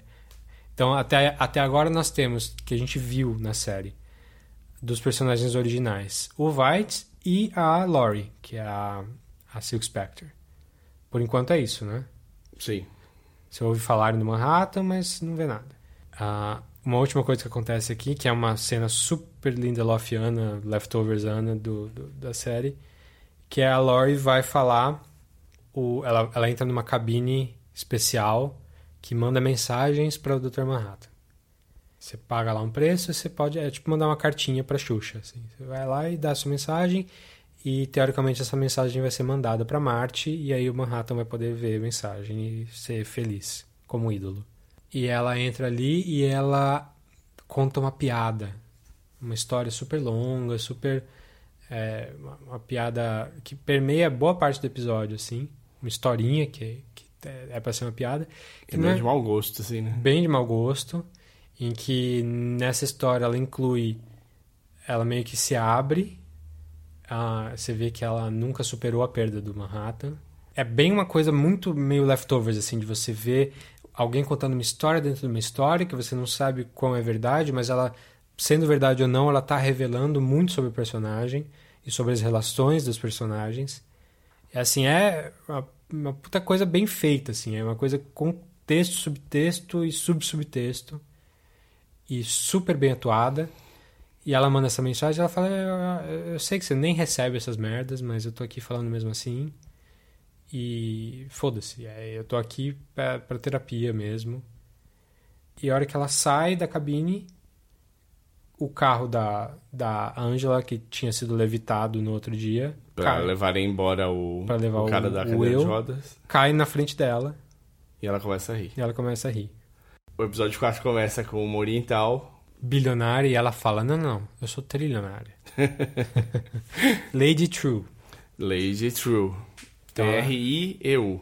É, e assim, esse True é baseado num, num, num herói ou heroína de verdade do povo vietnamita que liberou o povo em uma época. Então tem toda uma razão histórica para ser esse nome Que também. legal. Mas que eu não sabia, é óbvio. A gente não sabe nada da história do Vietnã, a não ser a guerra. E ela tá em Oklahoma. E Ela é numa casa dos fazendeiros. quer comprar aquele sítio. ela chega lá com uma proposta. Ah, eu- vou comprar esse- essa propriedade de vocês. E vocês, vocês não vão negociar, porque o que eu tenho em troca para dar, vocês querem. E vocês não vão levar, e vocês não vão dizer não de jeito nenhum. O que eu tenho para dar é, eu sei que vocês estão querendo ter filho há muito tempo, vocês nunca conseguem. Então aqui eu fiz um filho de vocês, com o DNA de vocês. Está aqui o seu filho. E alguém entra com o bebê. E é o filho deles mesmo, tipo, E ela fala, eu tô deixando uma conta com não sei quantos milhões que É. dá pra vocês viverem e pagar a faculdade do filho, é nóis. Só que vocês têm, sei lá, três minutos para assinar os papéis, é porque eu preciso que seja agora. E eles ficam meio ofendidos, meio intrigados, não sei o quê, e acabam aceitando. É, é mais uma coisa com super com super-homem, assim, porque quando, quando eles assinam os papéis, você vê na propriedade deles um meteoro caindo. Ou alguma coisa caindo do céu, que você não sabe o que é. E não vai saber por alguns episódios ainda. Então o que ela queria era que aquilo que tivesse ali, que aquilo que fosse cair naquela propriedade, fosse dela oficialmente. Beleza. Ela sabia, o tempo todo tem um relógio que eles estão lutando contra. Então ela sabia exatamente o, o momento preciso que isso ia cair. Sim. Muito bem, então assim a gente já foi apresentado para Lady True, que ela é, ela sabe exatamente o que ela quer, ela não aceita não como resposta de ninguém, ela manda em todo mundo, é, mas ela é sempre cordial e aparentemente benevolente. Então a Angela, a Angela nesse momento, paralelamente, ela está fazendo uma descoberta dela mesma. Ela está indo no centro de Heritage Center lá, descobrir sobre a linha da família do Will, que ela tinha conseguido pegar um, um, um, uns dados genéticos e levado lá. Mais uma coisa super legal desse universo de alternativo de, da, dos Estados Unidos de esquerda aí é que os negros, pelo menos ali de Tulsa, que tem algum parentesco com as pessoas de Tulsa de 1920, têm direitos a reparações, a, a reparations que eles falam, né? que é o, um dinheiro do governo que é bancado pelos impostos dos, das outras pessoas. Que e... ajuda eles a poderem ter uma vida melhor e, e, equilibrar um pouco o jogo do qual eles estariam. É, é basicamente eles não, não precisam pagar imposto e eles ganham dinheiro ainda por cima. E os, os brancos que pagam imposto em cima disso porque eles não têm essa ligação, não tem porquê. Afinal foram os antepassados deles que fizeram o massacre. Isso eu acho uma puta sacada porque é, é, um, é, um, é, uma, é uma coisa que vem sendo discutida Sim, já. muita gente discute e defende. Inclusive o Lindelof defende, ele fala que ele é a favor disso. Mas ele sabe que isso acontecendo... Fudeu, ele... porque... E isso fica claro, acho que no primeiro episódio, quando uhum. ela vai numa escola, na escola dos filhos, pra, pra falar. E ela fala lá do... Ah, que eu tô abrindo a minha loja, que não sei o que lá, não sei o que lá, e vai ser assim. Então eu deixei a polícia e agora eu tenho esse caminho aqui. E aí um, um dos moleques fala pra ela assim: Ah, meu pai falou que você só tá abrindo essa loja por causa do dinheiro do Reparations lá. Sim. Então, tipo. Red Furations que eles chamam. É, Red Furations. Do Redford. Então, tipo, fica escancarado que ao invés de diminuir a lacuna, ele cria de, mais um empecilho de. É, não, pra... nem que não diminui a lacuna, diminui a lacuna econômica. econômica mas não a, mas a cria social. tensão social com gente que era privilegiada antes. Sim. Então, é uma coisa que não é que não deva acontecer, mas quando acontecer, Precisa se acontecer. Ser muito bem feito precisa ser muito bem feita e deve gerar um atrito social grande. Já gera, né, cara? Aqui a gente tem o programa de cotas e é um, já gera um atrito social, as pessoas jogam na cara e, e, tipo, mesmo que os memes mostrem lá, tipo, o cara reclama do programa de cotas. Quantas vagas tem? 60. Qual o lugar do cara? 1120. E o cara vai reclamar. Ainda assim, o, o a tensão tá criada, as pessoas são se sentem preteridas, não entendem que a parte histórica, o peso histórico que tem, não entendem o que é você sair do, da, da, da média 5 ali, para você tá ótimo. Se você saiu da média 6, ótimo, da 7, ótimo. Os caras estão saindo do 3, entendeu? Do 2. São caras que estão vindo lá de trás tendo de alcançar essa, esse gap que existe. Então não tem esse acompanhamento e a coisa já, já gera com isso, com Sim. cota para universidade pública. Imagina para dinheiro se tirar dinheiro de... de... um lado para passar para o outro. Se forem falar de reparações para escravidão, que foi o que levantou o país por, por séculos e hoje quem levantou o país por séculos está na miséria por mil razões, inclusive essa. Especialmente essa, né? É. Tipo, porque os caras começam, mesmo quando eles estão livres, eles não estão, foram libertos, eles não foram libertos com, ó, oh, tá aqui então a sua casa, uhum. um negócio para você tocar e um dinheiro no seu bolso. Não, brother, você tá começando do zero se vira e trabalha com o mesmo cara que tava te, que era seu dono. Isso, e foda-se, porque é tudo que você vai ter. Então, vai ser livre. Então, a, a ideia do Lindelof aqui foi mostrar um, um, um ambiente onde esse tipo de ação de voltada de esquerda, voltada para reparações, pudesse acontecer, mas também mostrando a repercussão disso. Positiva ou negativa. Uma situação real. É, tá bem realista ali. Ele não tá fazendo uma, um mundinho cor-de-rosa. Muito pelo contrário, é um mundo muito realista mesmo. Então, muito bem. Então, e ela leva o DNA do Will, do velho, uhum. que ela pegou sem ele, pegou de um copo que ele bebia. Uhum. E lá fica provado que ele, o nome dele é Will Reeves. Will Reeves. Que inclusive é uma, mais uma homenagem ao super-homem. Christopher Reeves. Então que ele é, o nome dele é Will Reeves, que ele é um sobrevivente do massacre, então ele tem direito às reparações. Ela usa os dados dele para descobrir isso. E aí, dali a pouco, ligam para ela de novo e falam: então, mais uma coisa, a gente descobriu que por esse DNA aqui tem mais gente que tem o mesmo DNA, ou seja, é parente direto dele. Você precisa vir aqui dar uma olhada. E é você. E é, você é, é neta desse cara. Isso. Então isso fala na ligação automática, assim. Então ela descobre que esse cara é o avô dela e ele deixa aquelas pílulas e você não sabe por quê e ela vai pedir ajuda do Looking Glass, do Looking Glass Pra descobrir o que são as pílulas. para descobrir o que são as pílulas. Enquanto isso, o Adrian White continua jogando corpos de catapulta. Não, aí antes disso, ele vai, ele vai à noite, pega o barquinho dele e vai para um lago Ah, é verdade. e ele pesca fetinhos. No lago. Dois, é, ele olha, dá uma olhada no fetinho, não, esse aqui não, taca de volta no lago. Esse aqui tá feio, não. Pega dois, leva de volta, bota numa máquina e esses fetinhos viram o Mr. Phillips e a Mrs. Cruikshanks. Adultos. Sem que não sabem falar muito bem ainda. E é muito what the fuck, né? Sim, que é uma porra é essa que tá acontecendo? E aí você descobre que eles, claramente eles são clones ali, mas que eles aprendem, eles evoluem muito rápido. Em algumas horas eles já sabem falar e andar e entender. E eles são os criados do, do White. Quinto episódio. Esse, aí a coisa começa a, a pegar pesado, assim. Do quinto em diante não tem um episódio que tem nada ruim, assim. É, Não tem nenhum break, né? é, é tudo pra desgra- desgraçar sua cabeça do começo ao fim. Então, o primeiro é o episódio inteiro baseado no Looking Glass. Chama Little Fear of Lightning. Começa com a história do Looking Glass moleque. Moleque. É um jovenzinho que veio de Oklahoma, vai para Nova Jersey, pra New Jersey ali para uma, uma- um parque de diversões. TJ, Testemunho de Jeová, ele tem que distribuir panfletinhos dos Testemunhos de Jeová.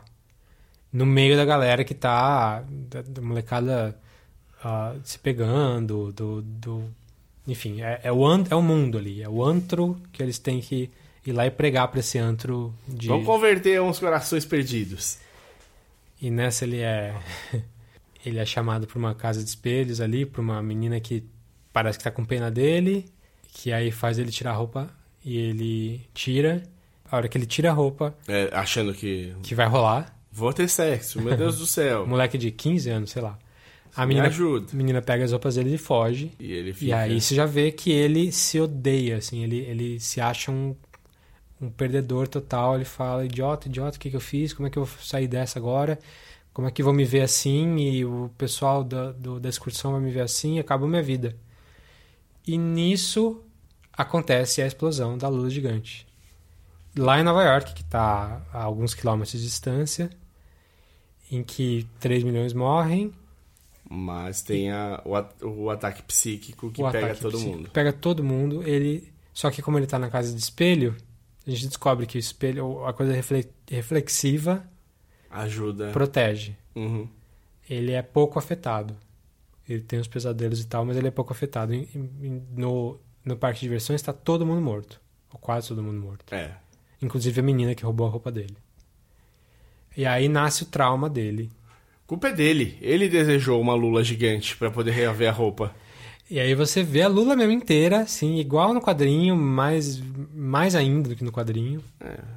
Das pessoas mortas, todos aquela, aqueles tentáculos é, entrando nos prédios de, de, de Midtown ali. Assim, já é um episódio que abre quebrando tudo, né? E aí vai ser o episódio inteiro focado nele, adulto, sabendo eh, da onde ele... Da, sabendo um pouquinho da história dele. Toda aquela bagagem que ele tem de se odiar, de se achar que não é o suficiente. E a lula. E a Lula o tempo todo. E você vê que a gente descobre que ele é um maluco. Foil hat. É, tipo, preppers, né? Aquela galera que tá esperando o fim do mundo, que, que armazena comida, armazena água, armazena tudo. Daqueles caras que tem o Panic Room. É, e ele tem o Panic Room mesmo, que. Um bunker. Você descobre que ele é um maluco, tá? Ele é um Oi, cara. Cloverfield Tan Lane, né? Olá. É, pois é. Então você vê essa vida triste dele sozinho, apesar dele estar do lado da, da justiça, assim, ele é um cara mais centrado. Você entende um pouco porque ele perdeu a mulher. Você entende exatamente que ninguém aguenta ele. E você entende que ele usa as coisas reflexivas por causa da lula. Então ele tem. Quando ele não tá com o. a máscara. Com a máscara ele tá de bonezinho. E o bonezinho é forrado do Reflectine, alguma coisa assim, esqueci é, o nome. É um, negócio que ele pede, pra, entrega. Basicamente, ele usa a mulher dele, que trabalha no laboratório, para descobrir que aquelas pílulas são um, nostalgia. Um... Que é um callback para pro quadrinho de novo, que nostalgia era um perfume do White.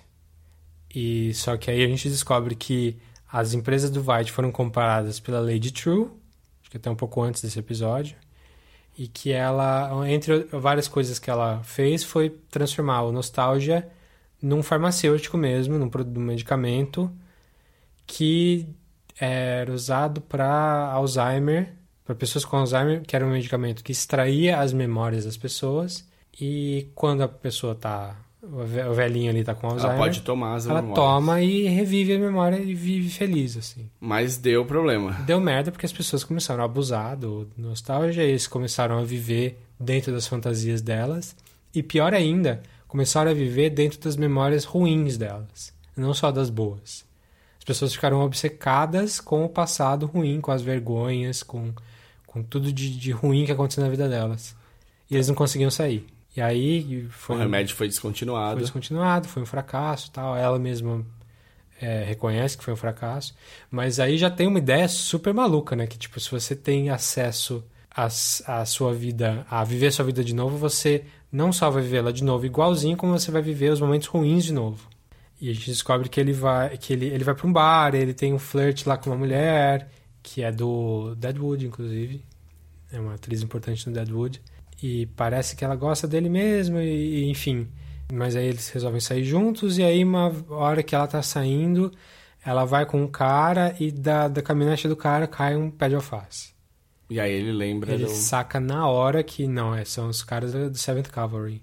E ele vai atrás, eles vão atrás, eles chegam num armazém abandonado, longe da cidade, e ele vai atrás e ele é pego porque tudo isso era planejado. Inclusive o pé de alface caindo naquela hora era para puxar eles ali. Então ali é a sede da Seventh Cavalry mesmo. Aquela igreja que eles apareciam no primeiro episódio falando estava ali montada nesse armazém. É, tudo um showzinho ali para mostrar para o Wade o que realmente aconteceu. Para cooptar ele pro lado deles Aí o, senador Kim, o filho, aparece. E ele, ele tá usando uma máscara e o Wade de cara fala: Quanto tempo mais, né? Você vai. Ele responde chamando ele por senador Kim. Ele reconhece na hora. Aí o cara: Ah, eu ainda tô usando isso, mas que coisa horrível. Ele tira.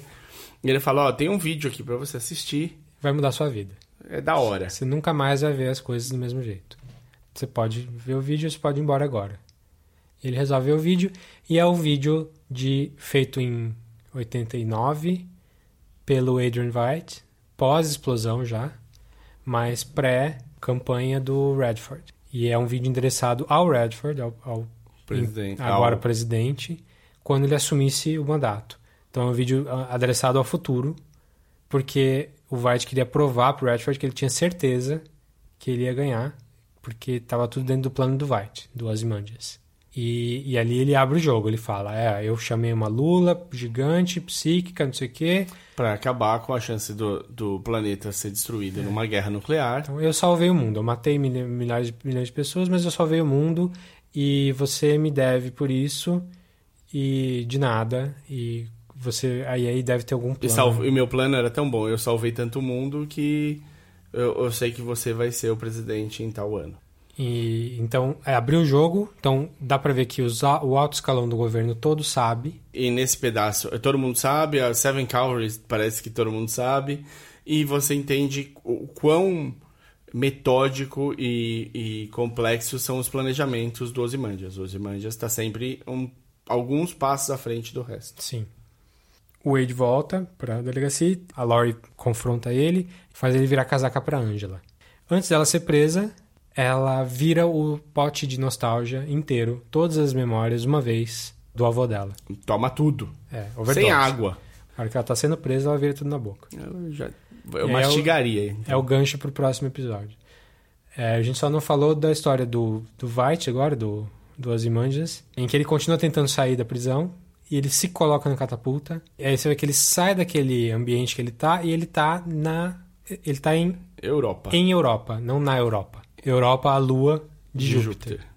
E ali na, naquela lua de Júpiter, naquele, naquele ambiente, ele tá pegando os corpos congelados dos, dos clones, escrevendo uma mensagem. Save me. Save me D. Letra D. Tá, apareceu D? Apareceu. Eu não não lembro. Saved. Você, você, fala, você fala, save me Dr. Manhattan, óbvio. Dr. Manhattan vai ver em algum momento. Ele tá em Marte, né? Aí aparece um satélite filmando a mensagem. E ele é puxado de volta. E aí ele é puxado de volta pelo Game Warden lá, pelo segurança lá. Sim. Próximo episódio é o episódio que muda tudo também. É, eu acho que todos aqui são, to- são episódios chaves. Esse episódio 6 chama This Extraordinary Being, dirigido por um veterano de Lost, inclusive. O cara chama Steven Williams. E ele é um episódio todo em preto e branco, inteirinho, praticamente.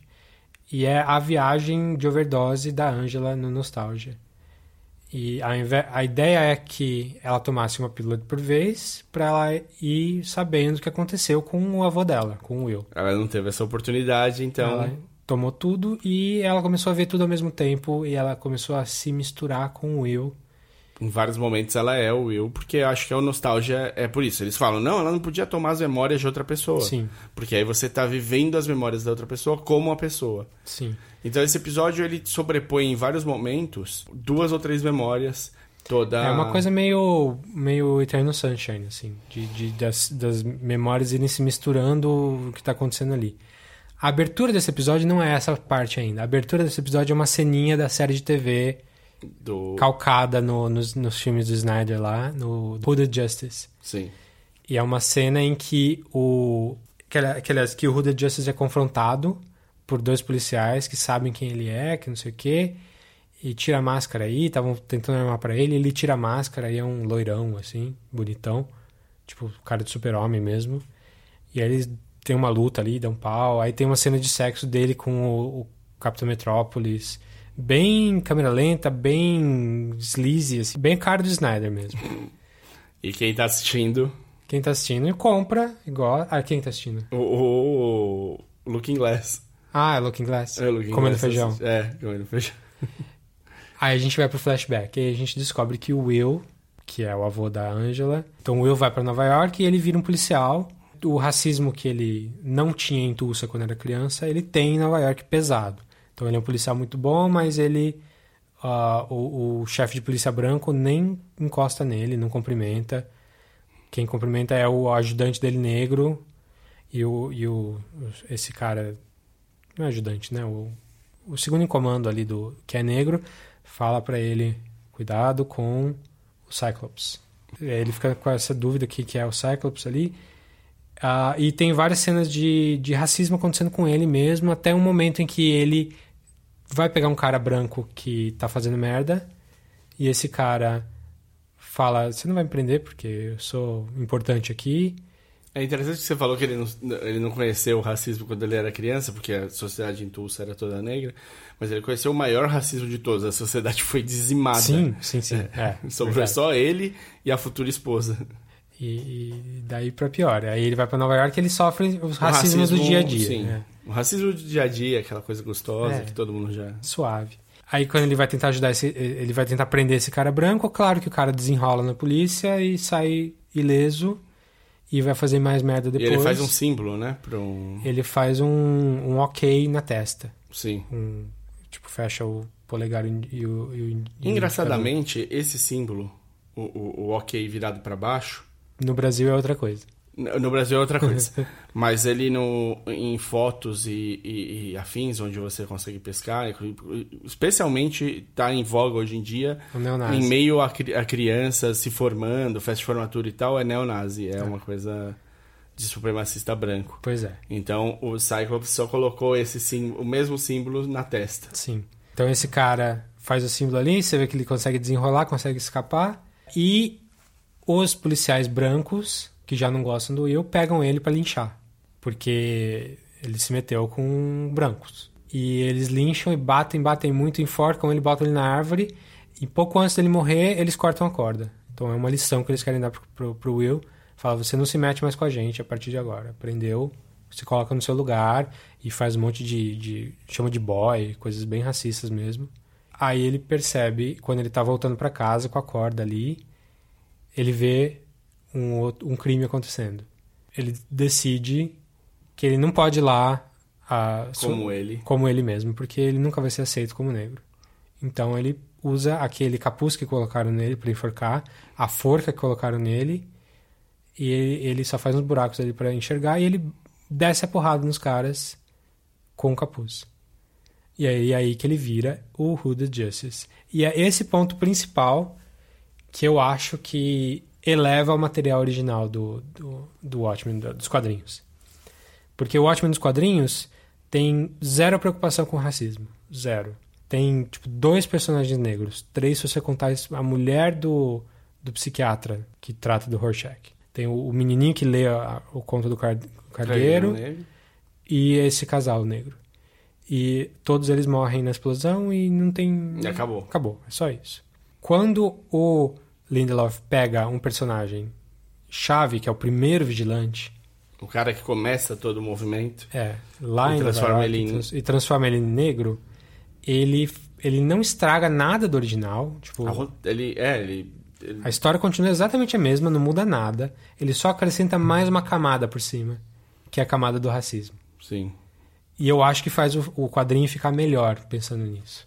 Não, sem dúvida, é uma coisa que não tinha sido trabalhada, é uma, um- uma coisa que não era o que estava na vista do, do Alan Moore quando ele escreveu.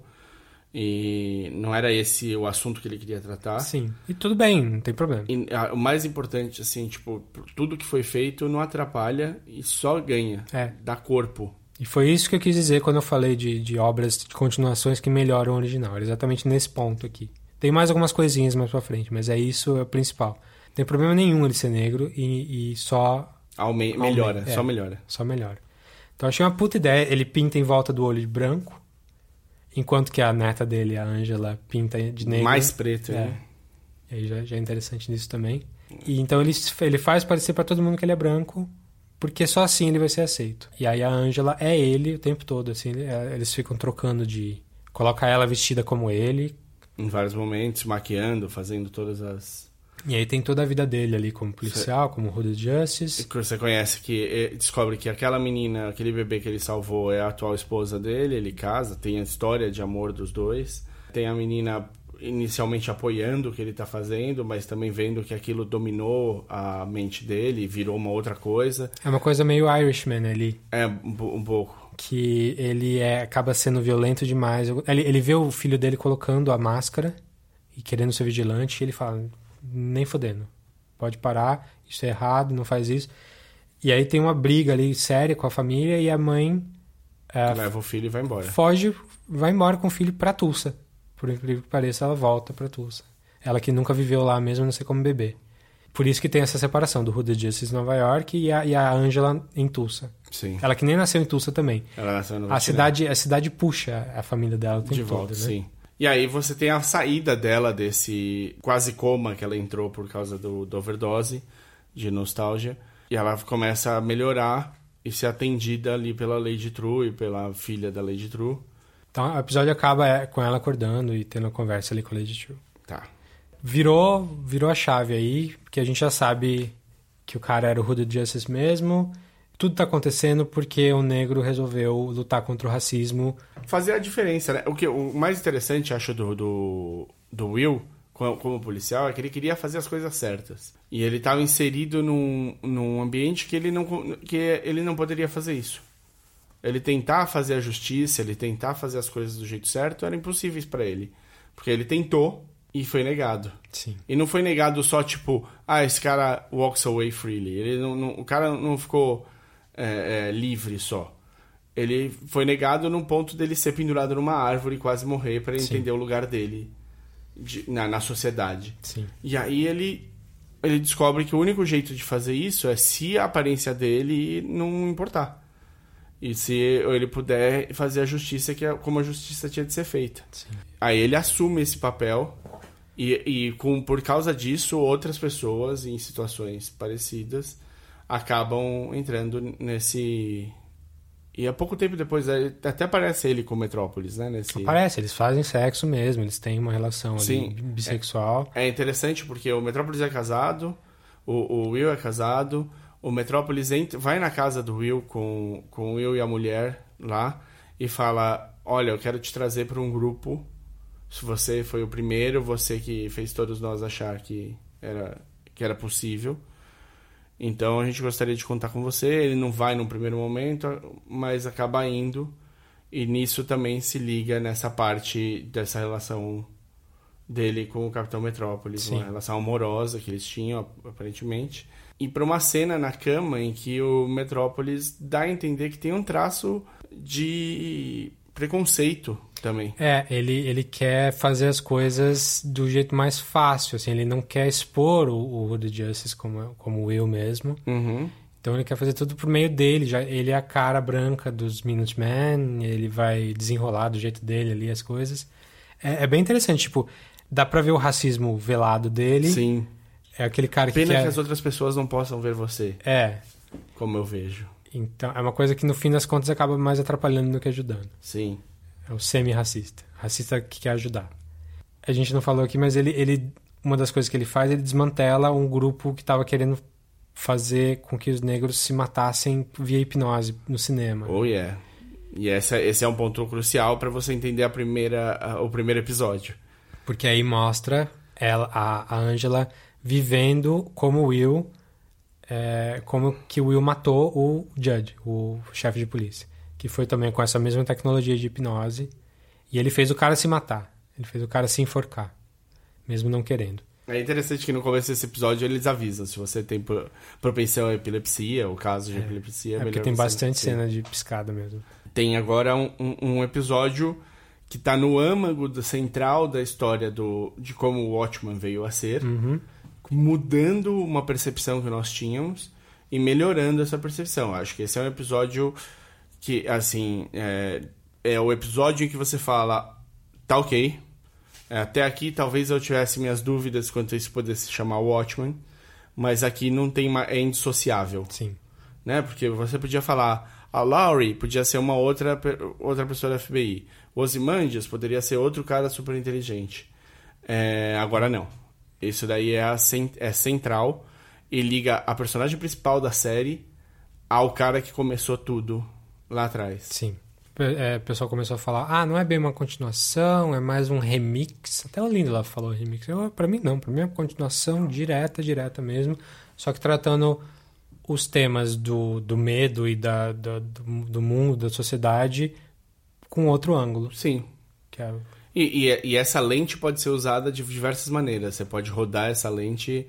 é, você usou agora com racismo, mas você pode usar com outros medos e outras dificuldades. E depende da, da época que a gente tá. exato. Então vamos lá, episódio 7, fa- tá, tá quase aí. A gente vê a Angela descobrindo que ela não tá presa a, a Will, que o Will não tá lá, que na verdade é um elefante.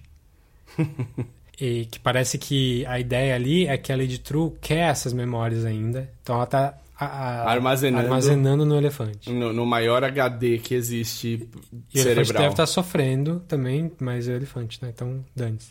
Deve ser difícil você ser um elefante e viver a vida como o Will, assim, um... Pois é, pois é, imagina. Aí mostra um pouco da vida dela, da Angela, criança. O que aconteceu, da, qual que é a origem dela. Ela é menininha com 9, 10 anos, quer muito assistir o filme de Black Exploitation da Sister Night. Também é uma ideia super legal ali, de usar o Black Exploitation nesse sentido. E os pais não deixam, não deixam. Ela, a hora que ela vai devolver a fita, tem um ataque de um cara, do- de uns separa- separatistas. Essa, essa montagem é boa, porque o tempo todo vai acompanhando o que o cara tá fazendo enquanto tá rolando a cena dela, né? Sim, Então o cara tá num lugar, pondo uma coisa num- numa mochila. tá montando em uma lugar. bomba É. e ele, ele é, um, é um dos caras que odeia os Estados Unidos, que invadiram o, Ira o, O, o Iraque. o Vietnã. Que invadiram o Vietnã e... Pré-Iraque.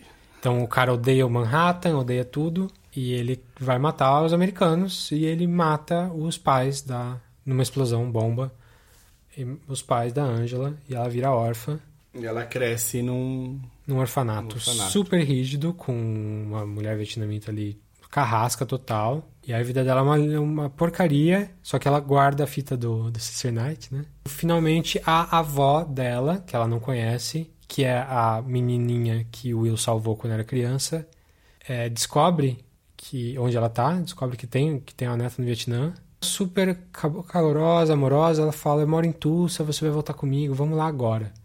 Entra no carro, antes dela entrar no carro, ela tem um ataque do coração e morre. Eu achei cruel demais, assim. Sim. Eu acho que nem, talvez não precisasse disso.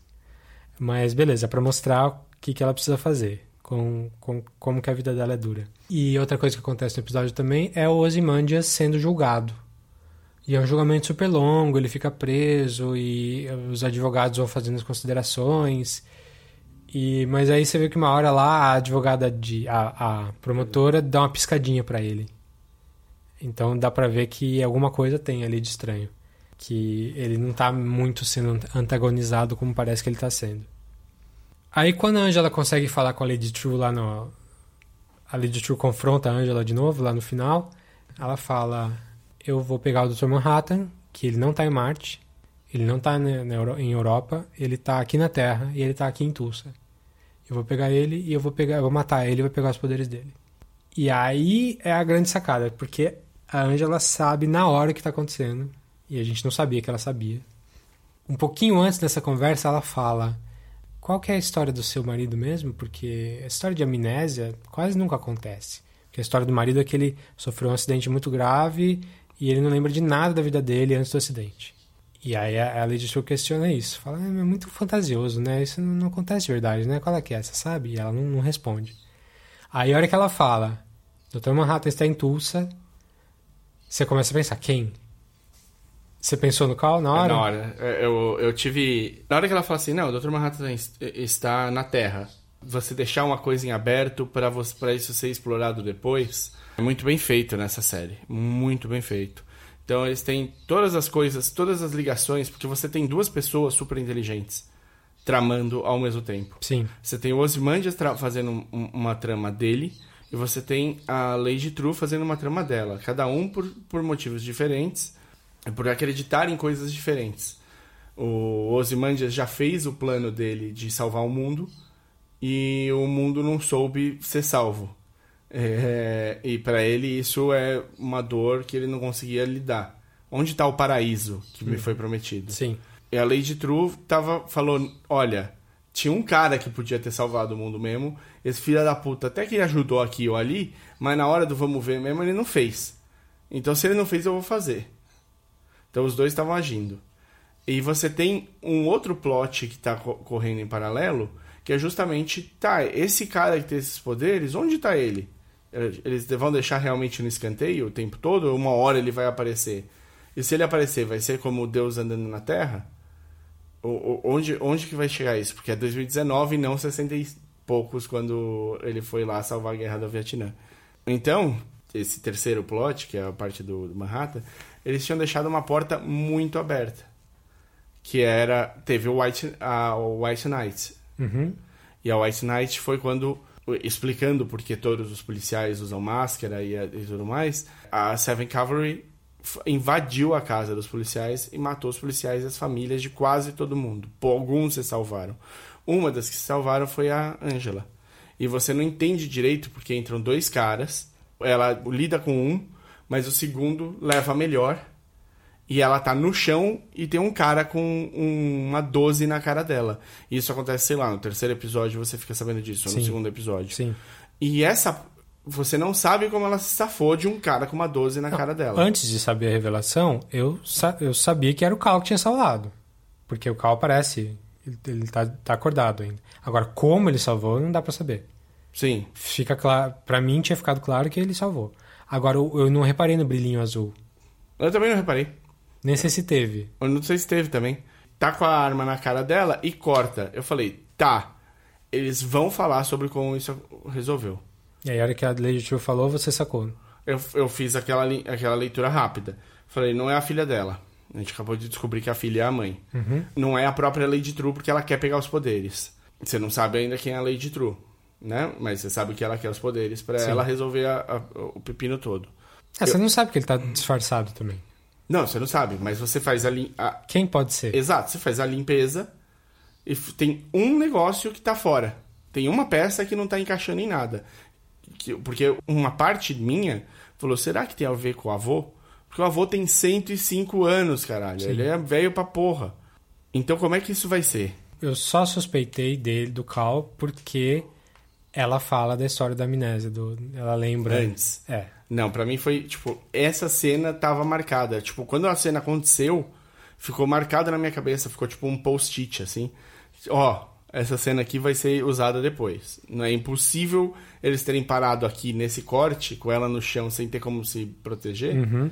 se não for ter uma parte importante da história aqui depois. Sim. Então eu fiquei com isso. E aí, quando eu fiz a limpeza e falei, puta, o avô a gente já descobriu que é o Hooded Justice. A, a filha é a mãe.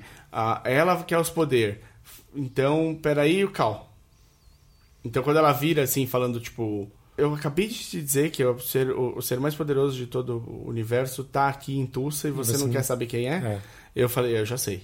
Na verdade, eu acho que eu falei em voz alta e a Marina me odeia por causa disso até hoje. É, aí ela sai correndo pra casa dela, passa por cima dos amigos ali, que, do- dos policiais, dos detetives que vão tentar tirar ela de lá. E ela chega e vai falar com o Cal. E aí ela fala: eh, Sorry, baby, mas é, isso, isso é importante. E ela pega um martelo e abre o crânio dele e E tira aí sai um. um- um- uma pecinha. e Eu- eu tava um- achando um que- brilho azul. Eu tava achando que a pecinha era o Manhattan. E, Ah, que é? o, e que o corpo era só um corpo. Mas no episódio seguinte a gente descobre. Mas não, ela tá com a pecinha na mão e vem um brilho azul debaixo dela, não da pecinha. É, pois é. Aí Não, eu... não reparei direito. Mas já, já deu pra sacar que é o Cal, era o Manhattan. Sim, sim. E aí é outra, outro jeito de subverter as ideias da- do quadrinho, assim, de como assim o Manhattan é negro, mas ele sempre foi negro? Não, não é possível que ele foi negro. E beleza, não é. Não, não, óbvio que não. A gente lembra que o, o, o- o John era bem branquelo. É, não, mas às vezes, né, o Watchmen quer revisitar, que a, série quer mudar alguma coisa e muda isso. Ainda bem que não foi o caso. Foi mais interessante do que isso. A série, a- o episódio acaba ali. Episódio 8, A God Walks into a Bar. No Hulu, que eu assisti pelo HBO pelo Hulu lá, no título do episódio tá A God Walks into a Bar. Tipo, que seria a, a, O, a a- piada. a premissa da piada. É, tipo, ah, três caras entram num bar. É, mas o episódio mesmo. No episódio aparece escrito A Bar, tipo, o sobrenome dela. E é interessante aí a, a jogadinha. E é um episódio flashback do Manhattan, desde o começo. O que, que a gente descobre aí, só pra gente dar uma passada por cima? Como eles se conheceram no Vietnã, que o Manhattan chega com uma máscara falsa de Manhattan para não ser reconhecido. Diz pra ela como ele vê o futuro, e ele vê o futuro dele e sente todas as coisas ao mesmo tempo. Ele diz que ela diz que ela vai sair com ele e ela não acredita. É aquela história que o Manhattan faz nos quadrinhos mesmo. E o que, sinceramente, eu acho um pé no saco, assim. Eu acho que depois de tanto tempo vivendo na Terra e lidando com humanos, ele não, não soube ser humano ainda. Ele não soube lidar com, não soube como, como tratar os humanos direito. É, ele teve dois grandes relacionamentos antes da Angela e ele foi escroto no primeiro, beleza.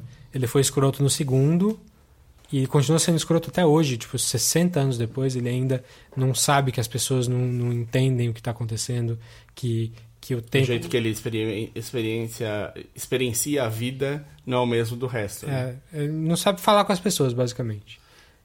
E, e- Isso me deixa um pouco puto, assim, do personagem. Não, É mesmo? Eu, eu, eu achei fazia sentido. É claro que ele podia ter melhorado nas habilidades, mas bom, ele passou bastante tempo sozinho. Hum. E quando ele não teve sozinho, ele teve com um bando de gente que adorava ele como o, o mestre. Então, que eram todos clones dos caras que tinham ajudado ele no quando fugindo da, Da infância dele, na infância de imigrante alemão na Inglaterra, antes É. Isso. de ir para os Estados Unidos. Isso. É uma É. cena super bonitinha, inclusive, dele Escondido no armário. Escondido no armário. Descobrindo sexo. descobrindo sexo com aqueles dois bene- beneficentes lá, aqueles dois. Não é beneficentes. né? Lords ingleses.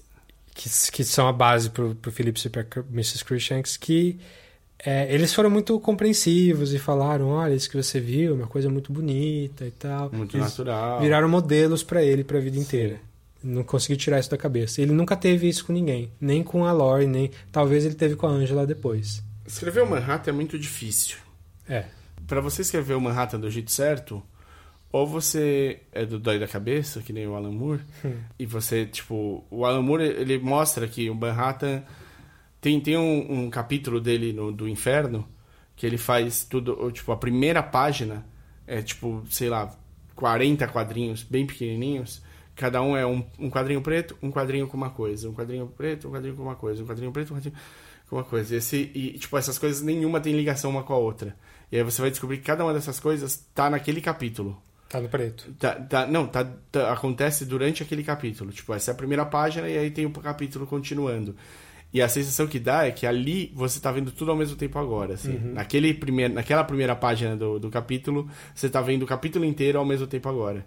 Então ele, é um cara que já gosta de trabalhar com essa sensação de, de tempo acontecendo, tudo, e você podendo experimenta, experienciar o tempo. E acho que o Manhattan trabalhou muito isso nele. Sim. É, mas ele é um cara muito difícil de ser escrito, sem dúvida. Porque você te- teria de conseguir compreender como é experienciar tudo ao mesmo tempo. Então, no podcast do próprio Watchman, quando o Lindelof está tá falando sobre esse capítulo específico, ele fala que a sensação que eles têm é que nem o próprio é, Manhattan sabe a hora que ele se apaixona pela Angela. Sim. Mas o momento que ele se apaixonou pela Angela é como se ele tivesse se apaixonado o tempo todo por ela. E fica retroativo. Quando Vai- acontece, ele, ele Vale sabe. trás. É. Atrás ele sente o mesmo amor que ele sentiu naquela hora, porque o amor é, é- tá nele.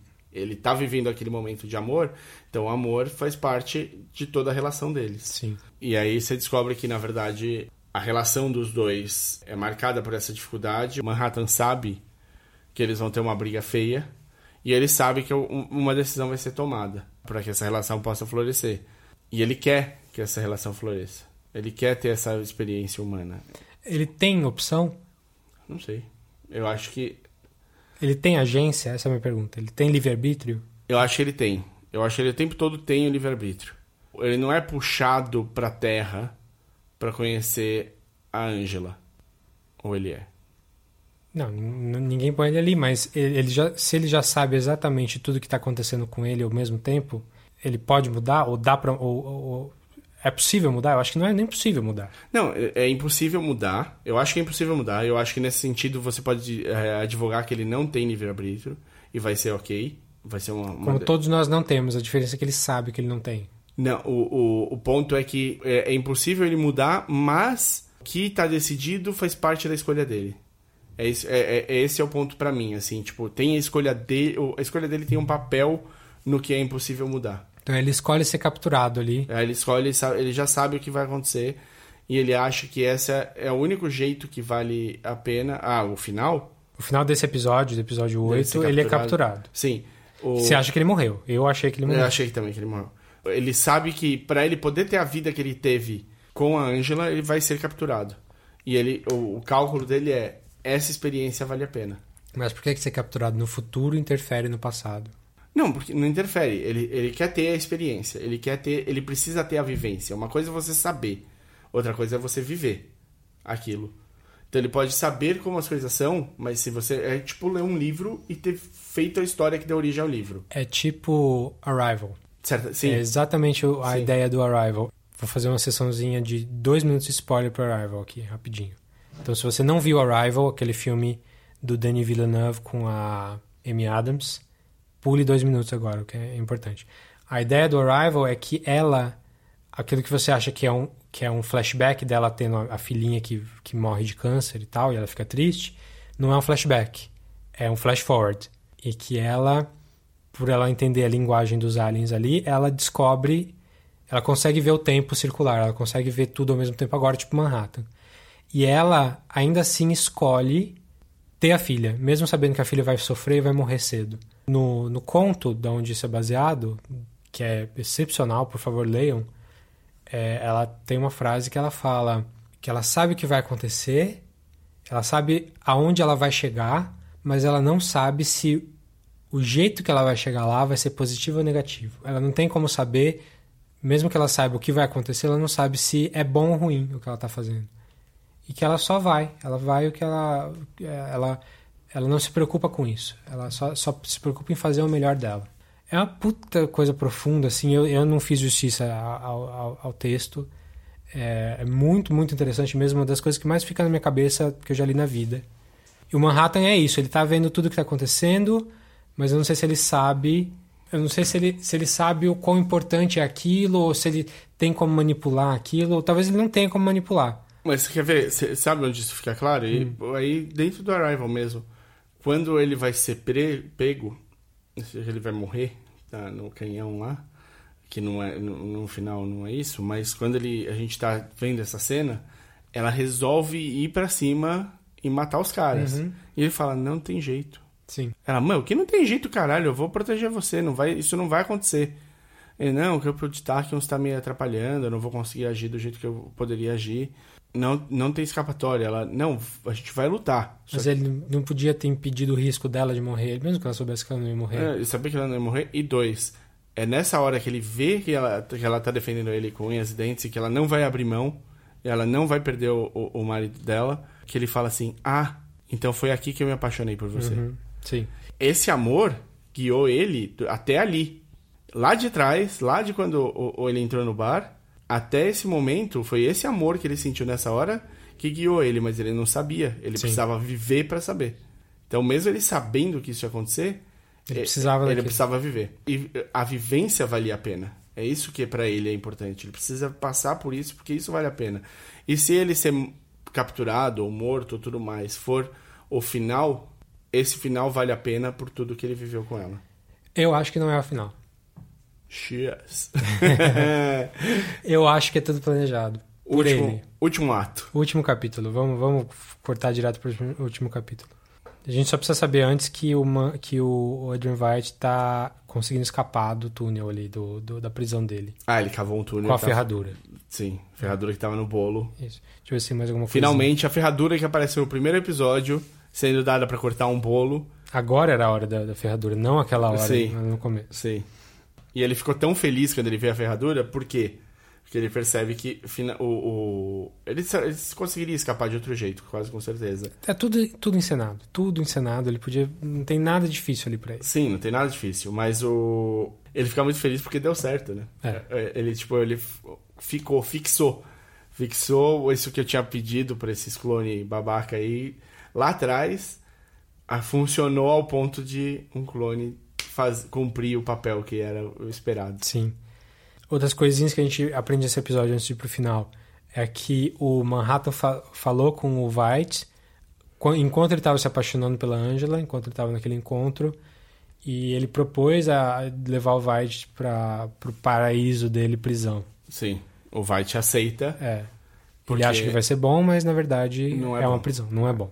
E o Você descobre que o White estava na Antártida ainda até 2009, Sim, que era quando ele estava encontrando com a Angela.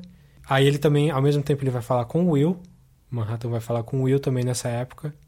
E vai deixar ele sabendo que ele tem que procurar a neta dele em Tulsa, porque ele tá falando ao mesmo tempo com ela. E aí você descobre que o Will só sabe que o Judge é um. que o chefe de polícia é um cara da Ku Klux Klan pela conversa que o Manhattan teve com a Angela depois, no futuro. Uhum. No nosso presente, 2019. Então é, é retroativo, assim, tipo. A, o- a história da série do Watchmen só acontece porque o final estava acontecendo. Porque a Angela estava falando o que aconteceu. É super estranho, super confuso, mas faz, faz super sentido na série. Tipo, o Will só sabe que ele tem que ir pra Tulsa pra matar o cara porque a Angela falou pro Manhattan que o Will foi pra Tulsa pra matar o cara. sim. Muito maluco. Self-fulfilling prophecies. Sim, total. Mais claro impossível. Então tá, vamos, vamos, vamos matar esse aí, último episódio. See How They Fly. Ouvi esse nome e falei Beatles. Na hora, I Am The Walrus. É, e, mas você não sabe como que vai entrar na Ué, história. onde entra, né? Manhattan tá preso, Manhattan é pega, pego pela galera da, da 7th Cavalry e vai levado pro armazém deles lá. Ele é teletransportado pelo, pro armazém, colocado numa jaula feita por aquele lítio sintético dele, que sei lá por que, que acharam que é impossível dele escapar dali, mas é. Então isso é meio, meio forçadinho, mas beleza. Deixa passar. Aliás, curioso, Manhattan continuou com a forma do Cal. Sim, manteve. Ele ter sido Manhattan com a forma do Cal, eles explicam por quê, eles explicam que é uma escolha da Angela. O Manhattan aceita numa boa e tal. Eu acho que ele mantém a forma do Cal porque é a forma que a Angela veio a amar. É, eu acho que ele não precisava ter, mas ele escolheu. Sim. Sabe quem eu tava torcendo pra ser o Manhattan pré-call, assim, Manhattan clássico? Hum, Justin Theroux, que é o Protagonista protagonista, do do Leftovers. Leftovers. e já tem um, um- um- É manjado no trabalho do Lindelof. É manejado no Lindelof e adora ficar pelado também. Então pronto. Mas não foi, era um cara X que não aparece o rosto nunca. É. E o fato do Manhattan ter mantido a forma do Cal, que, sendo muito sincero, foda-se, não faz zero diferença pra qualquer coisa. Tipo, o importante é que ele é o Manhattan. É isso que você, que você tira do, Totalmente. do- da, da situação. A única crítica que eu ouvi que é- pode ser é que não gostaram muito do visual. Que Ele não, vi- ele não brilhar Ele não como brilhar. ele brilha no, no filme. É, É, sei lá.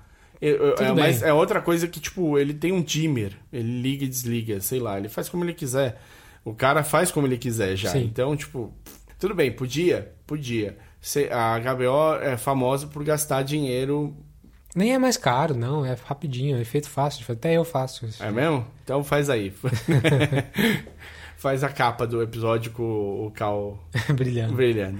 Não, não faço questão dele brilhando, não. Pra mim tá ótimo. Até porque se alguém não viu a série ainda e ver a capa do episódio, vai ser. Cara, qual que é a capa da série?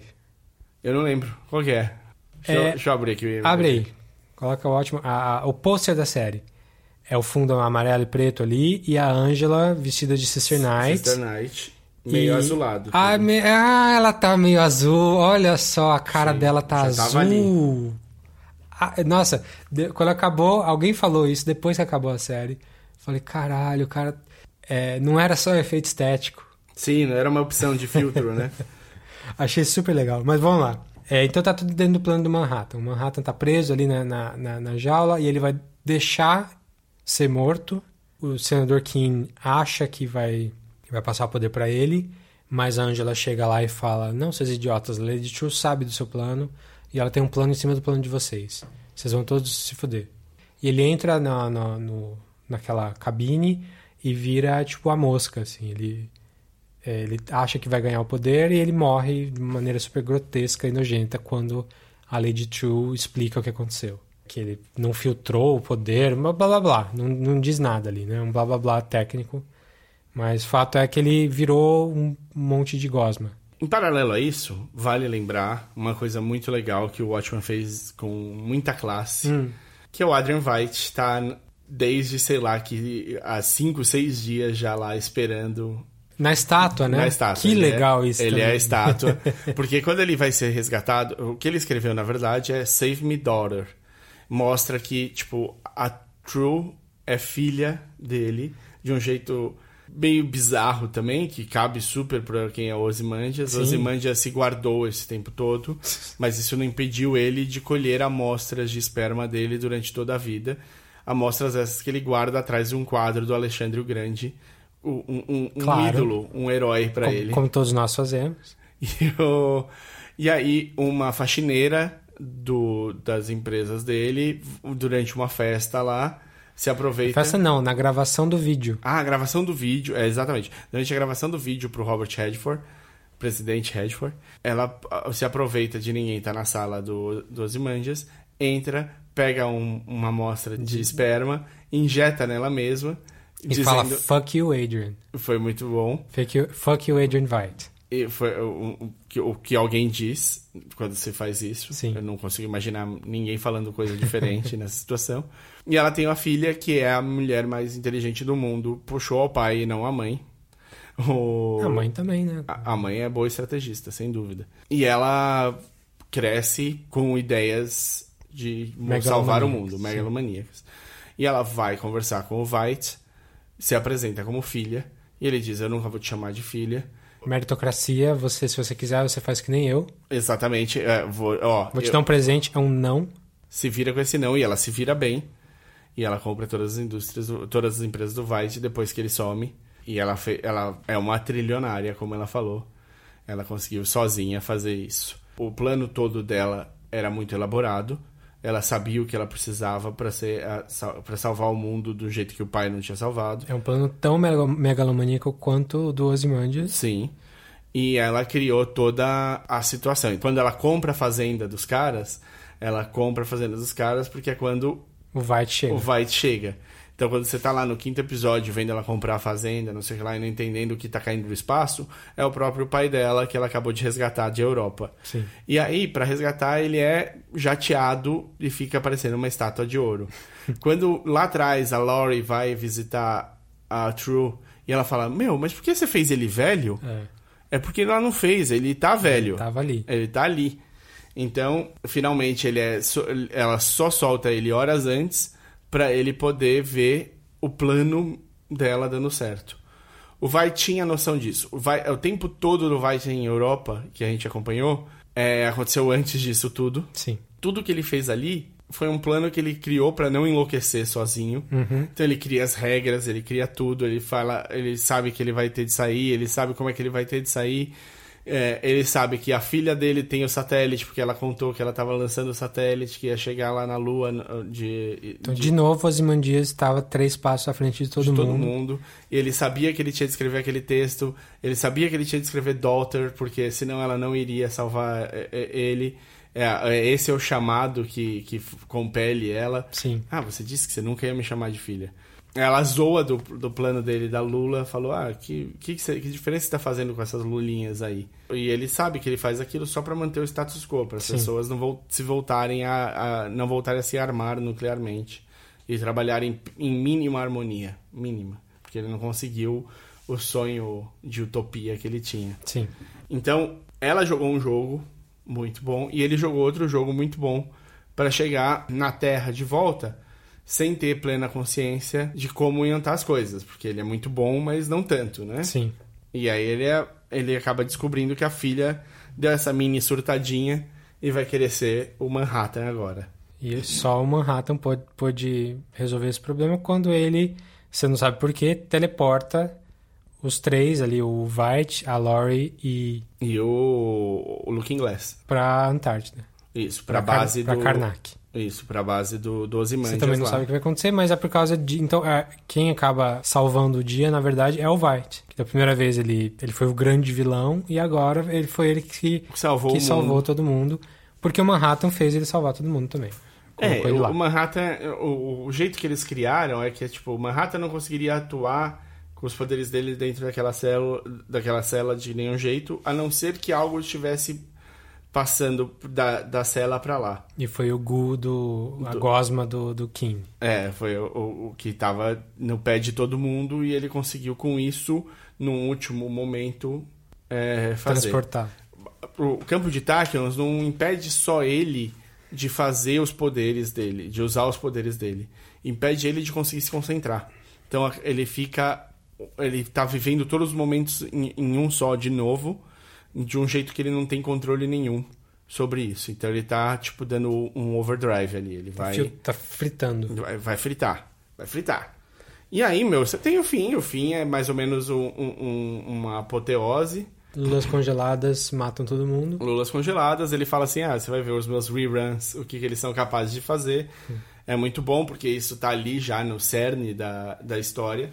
E as pessoas morrem, policiais morrem, é, o, o, o Os ciclopes todos ali morrem, os líderes. o Manhattan, é, os líderes todos morrem, o Manhattan morre e a Lady True morre. E é muito bom quando cai a primeira lula congelada que passa pela mão dela, ela olha e tem um buraco na mão, você fala, caralho, realmente é foda. Lulas congeladas. Esse amarra bem o fim, esse é o fim que o cara que gosta dos mistérios queria. É isso que as pessoas sentiram falta no Lost. Porque Respostas. As respostas. Tem, tem todas resposta as pra respostas tudo aqui. É. Todas. Toma, toma, toma a resposta. Tem aqui, ó. De, de são pá. coisas amarradinhas, tipo a Lula, que apareceu no começo, que podia não ter nenhum sentido, ela tem o sentido de matar. A gosma do cavaleiro do, do Seventh Cavalry lá também serve pro plot, pra ajudar, pra invadir ali, pra ele poder teletransportar a galera. Não tem nada que ficou sem resposta ali. Só que aí a série não acaba ali.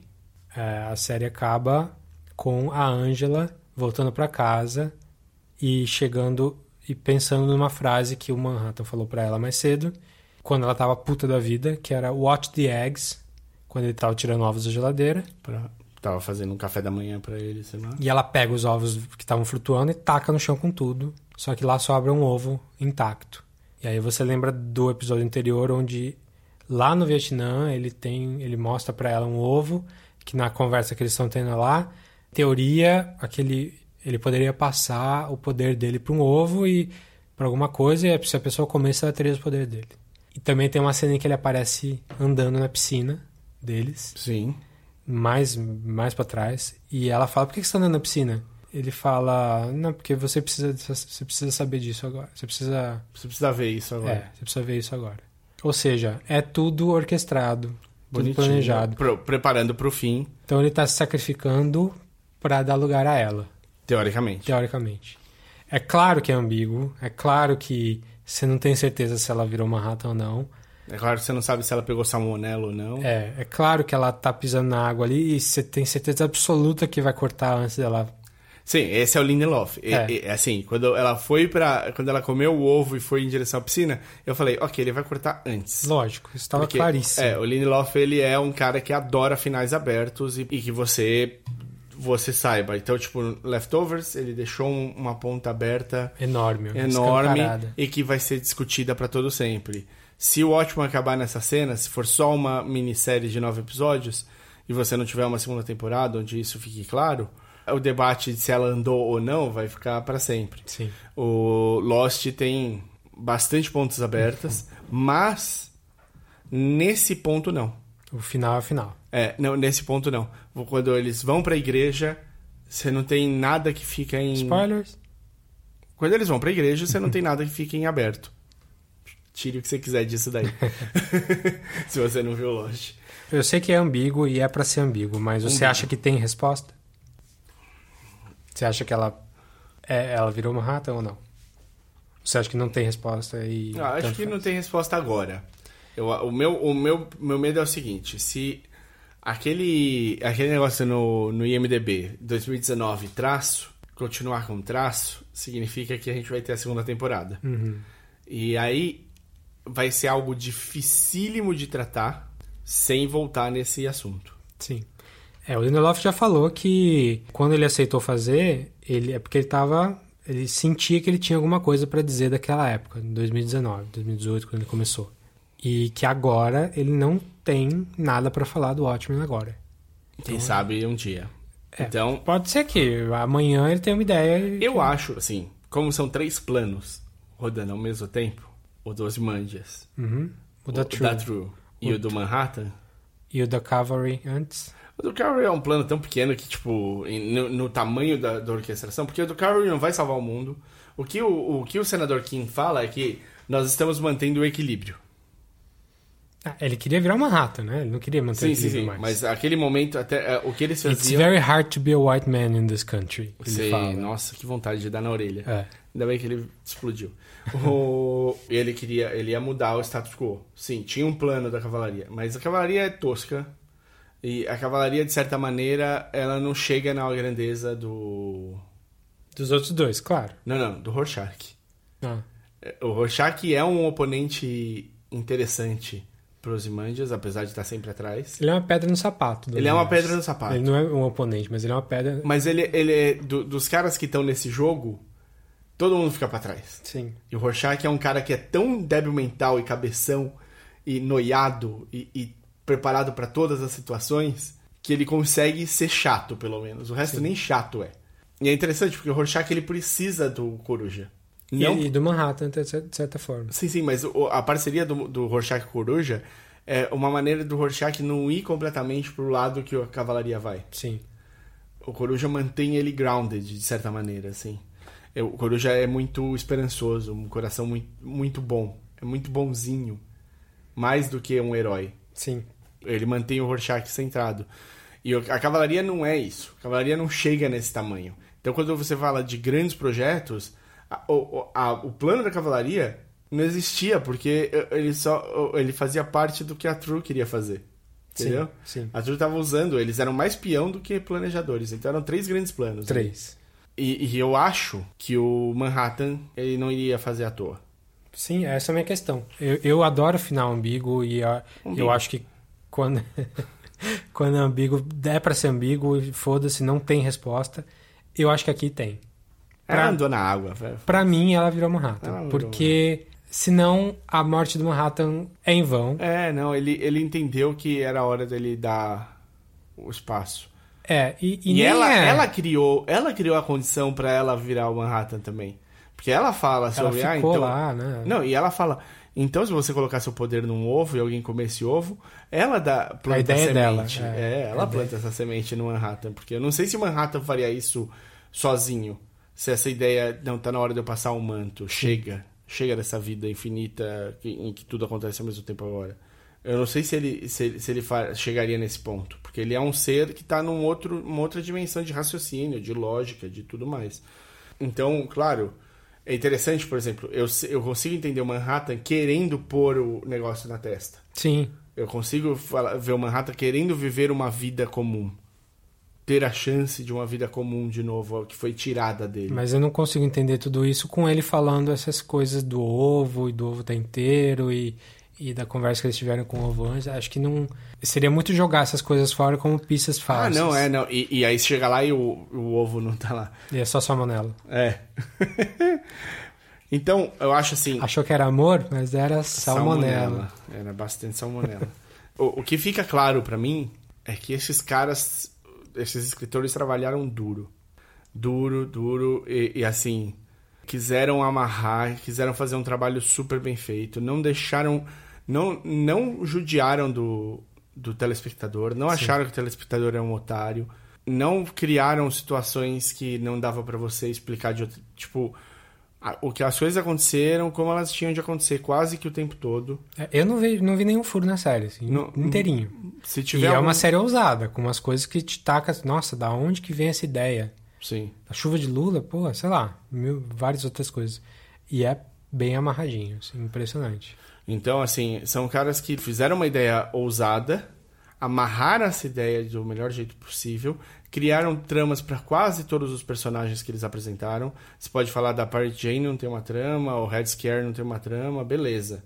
Dá uma lida no, na, no site da HBO, no, na Piripedia, que são coisas que o, o Piri, que é aquele o agente da FBI, ajudante da Laurie, são, são extras, né? São, igual tinha no final do, do quadrinho, tinha um, um extrazinho ali, às vezes era uma parte do, do, do, do livro lá do Hooded Justice, aliás, do Metrópolis, né?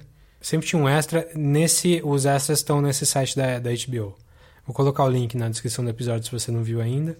Mas é bem legal, porque pouco que fica de, de- Acho que não fica nenhuma ponta solta, mas se você quer saber um pouquinho mais, ali tem alguns extrazinhos. E aí você tem, basicamente assim, é uma série... Por que que eu, por que que eu inclusive, quero comparar ela depois com o trabalho que o nosso J.J. Abrams fez no Star Wars? É, os dois, o J.J. Abrams é o criador do Lost e ele, por falta de tempo e oportunidade, acabou chamando dois, duas outras pessoas para fazer, para serem showrunners por ele. E uma dessas duas pessoas é o Damon Lindelof, o outro é o Carlton Cuse. E aí fazer essa comparação é muito boa porque o Lindelof ele trabalha muito bem com o material que lhe é dado. Ele consegue expandir o material que é passado para ele sem criar contrastes que sejam assim muito descarados e que você fala, tipo, quando ele foi lá e mudou um aspecto do original, ele não só mudou para melhor, pelo menos na nossa consideração, como a mudança não altera o original. Sim. O original continua sendo o original. Outra coisa nesse sentido de expansão aí de universo, só pra gente fechar, se tem um personagem na, no quadrinho que é muito pouco explorado, é a Laurie. Ela é só. Apesar de acontecerem coisas importantes em volta dela, Ela, e Motivação ela tá, dela, é, é o bem que, que ela quer da vida? Ela quer se ater ao Manhattan? Ela quer estar do lado do super-herói? Ela quer o Coruja? O que, que ela quer? Sei lá, cara. Cara, até, a, até a história solitária da Laurie no Before Before, Watchmen é ruim. É ruim? É, é, é, é, parece que as pessoas não sabem tratar. Ela briga com a mãe, ok, cabível, porque Tá. a, essa relação das duas nunca foi, e vai morar em São Francisco. E aí ela tem aventuras em São Francisco, numa cidade que é mais edgy. X. Tipo, ela, ela é muito mal explorada no quadrinho. Ela, ela é importante, mas Mas ela é quase um acessório de importância. agora o, a série Watchmen na TV é, explora não só a Laurie, mas mulheres como um todo, papel de mulher e tal, muito melhor. Assim, coloca a mulher num papel muito mais protagonista, inclusive literalmente. É, a protagonista da série é uma mulher. É, é é a coisa que o Alan Moore não, não quis colocar, por sei lá motivos, sei lá, tava pensando em outras coisas. Era, 1900, era a década de 80, as coisas é, funcionavam diferentes. Dito isso, em 1977, a Leia era um personagem principal É, importante. Então, Bom, só pra fechar aqui, pra mim o Watchmen foi até agora, finalzinho do ano, a melhor coisa audiovisual que eu vi, assim. Foi, foi, pensar os melhores filmes que eu vi. Não, o Watchmen foi melhor que os melhores filmes que eu vi. Eu acho que tá ali e eu acho que mostra a força da equipe de roteiro. Assim. É. Eu acho que quando você tem um, um, um writer's room desse nível, com pessoas interessadas, debatendo, indo atrás, não deixando ponta solta, não deixando vacilo. O próprio Lindelof fala bastante sobre isso nos, nos podcasts. Ele explica que, tipo, várias vezes ele não tinha a melhor ideia e que o pessoal mostrou para ele que não era e que tinha outros caminhos. Então, você pode até falar assim: ah, esse plano é meio bobo. E tudo bem, se você achar. Mas é, você não pode dizer que é, não funcionaria. Que não é um plano bem amarrado. Sim. Os planos são bem amarrados. Então, tipo, vale a pena. É, é, é muito inteligente. É uma série muito inteligente que não, não tira você, não te zoa e que faz você tentar acompanhar o tempo todo o que está acontecendo. E olha, mesmo quando parece filler, que você tem aí dois episódios que são mais cheios de, de informações do passado, eles são extremamente importantes. Sim. Pra temática, pros perso personagens. E pra você entender tudo sobre uma nova luz ali. Então é isso. Vamos ficando por aqui, tá bastante longo já. Se você quer falar com a gente, quer, se você tem ideias aí, o que, que você achou do Watchmen, fala pra gente se vocês ficaram babando tanto quanto a gente. Pode ser lá no podcastcatchingup.gmail.com ou achar a gente no facebook.com.br podcastcatchingup. Ou procurar a gente tanto no Twitter quanto no Instagram, que a gente é podcatchingup. Ou pessoalmente nos nossos Twitters mesmo, que eu sou arroba dedonato. E eu sou arroba o desinformante. É isso aí. Falou. Valeu.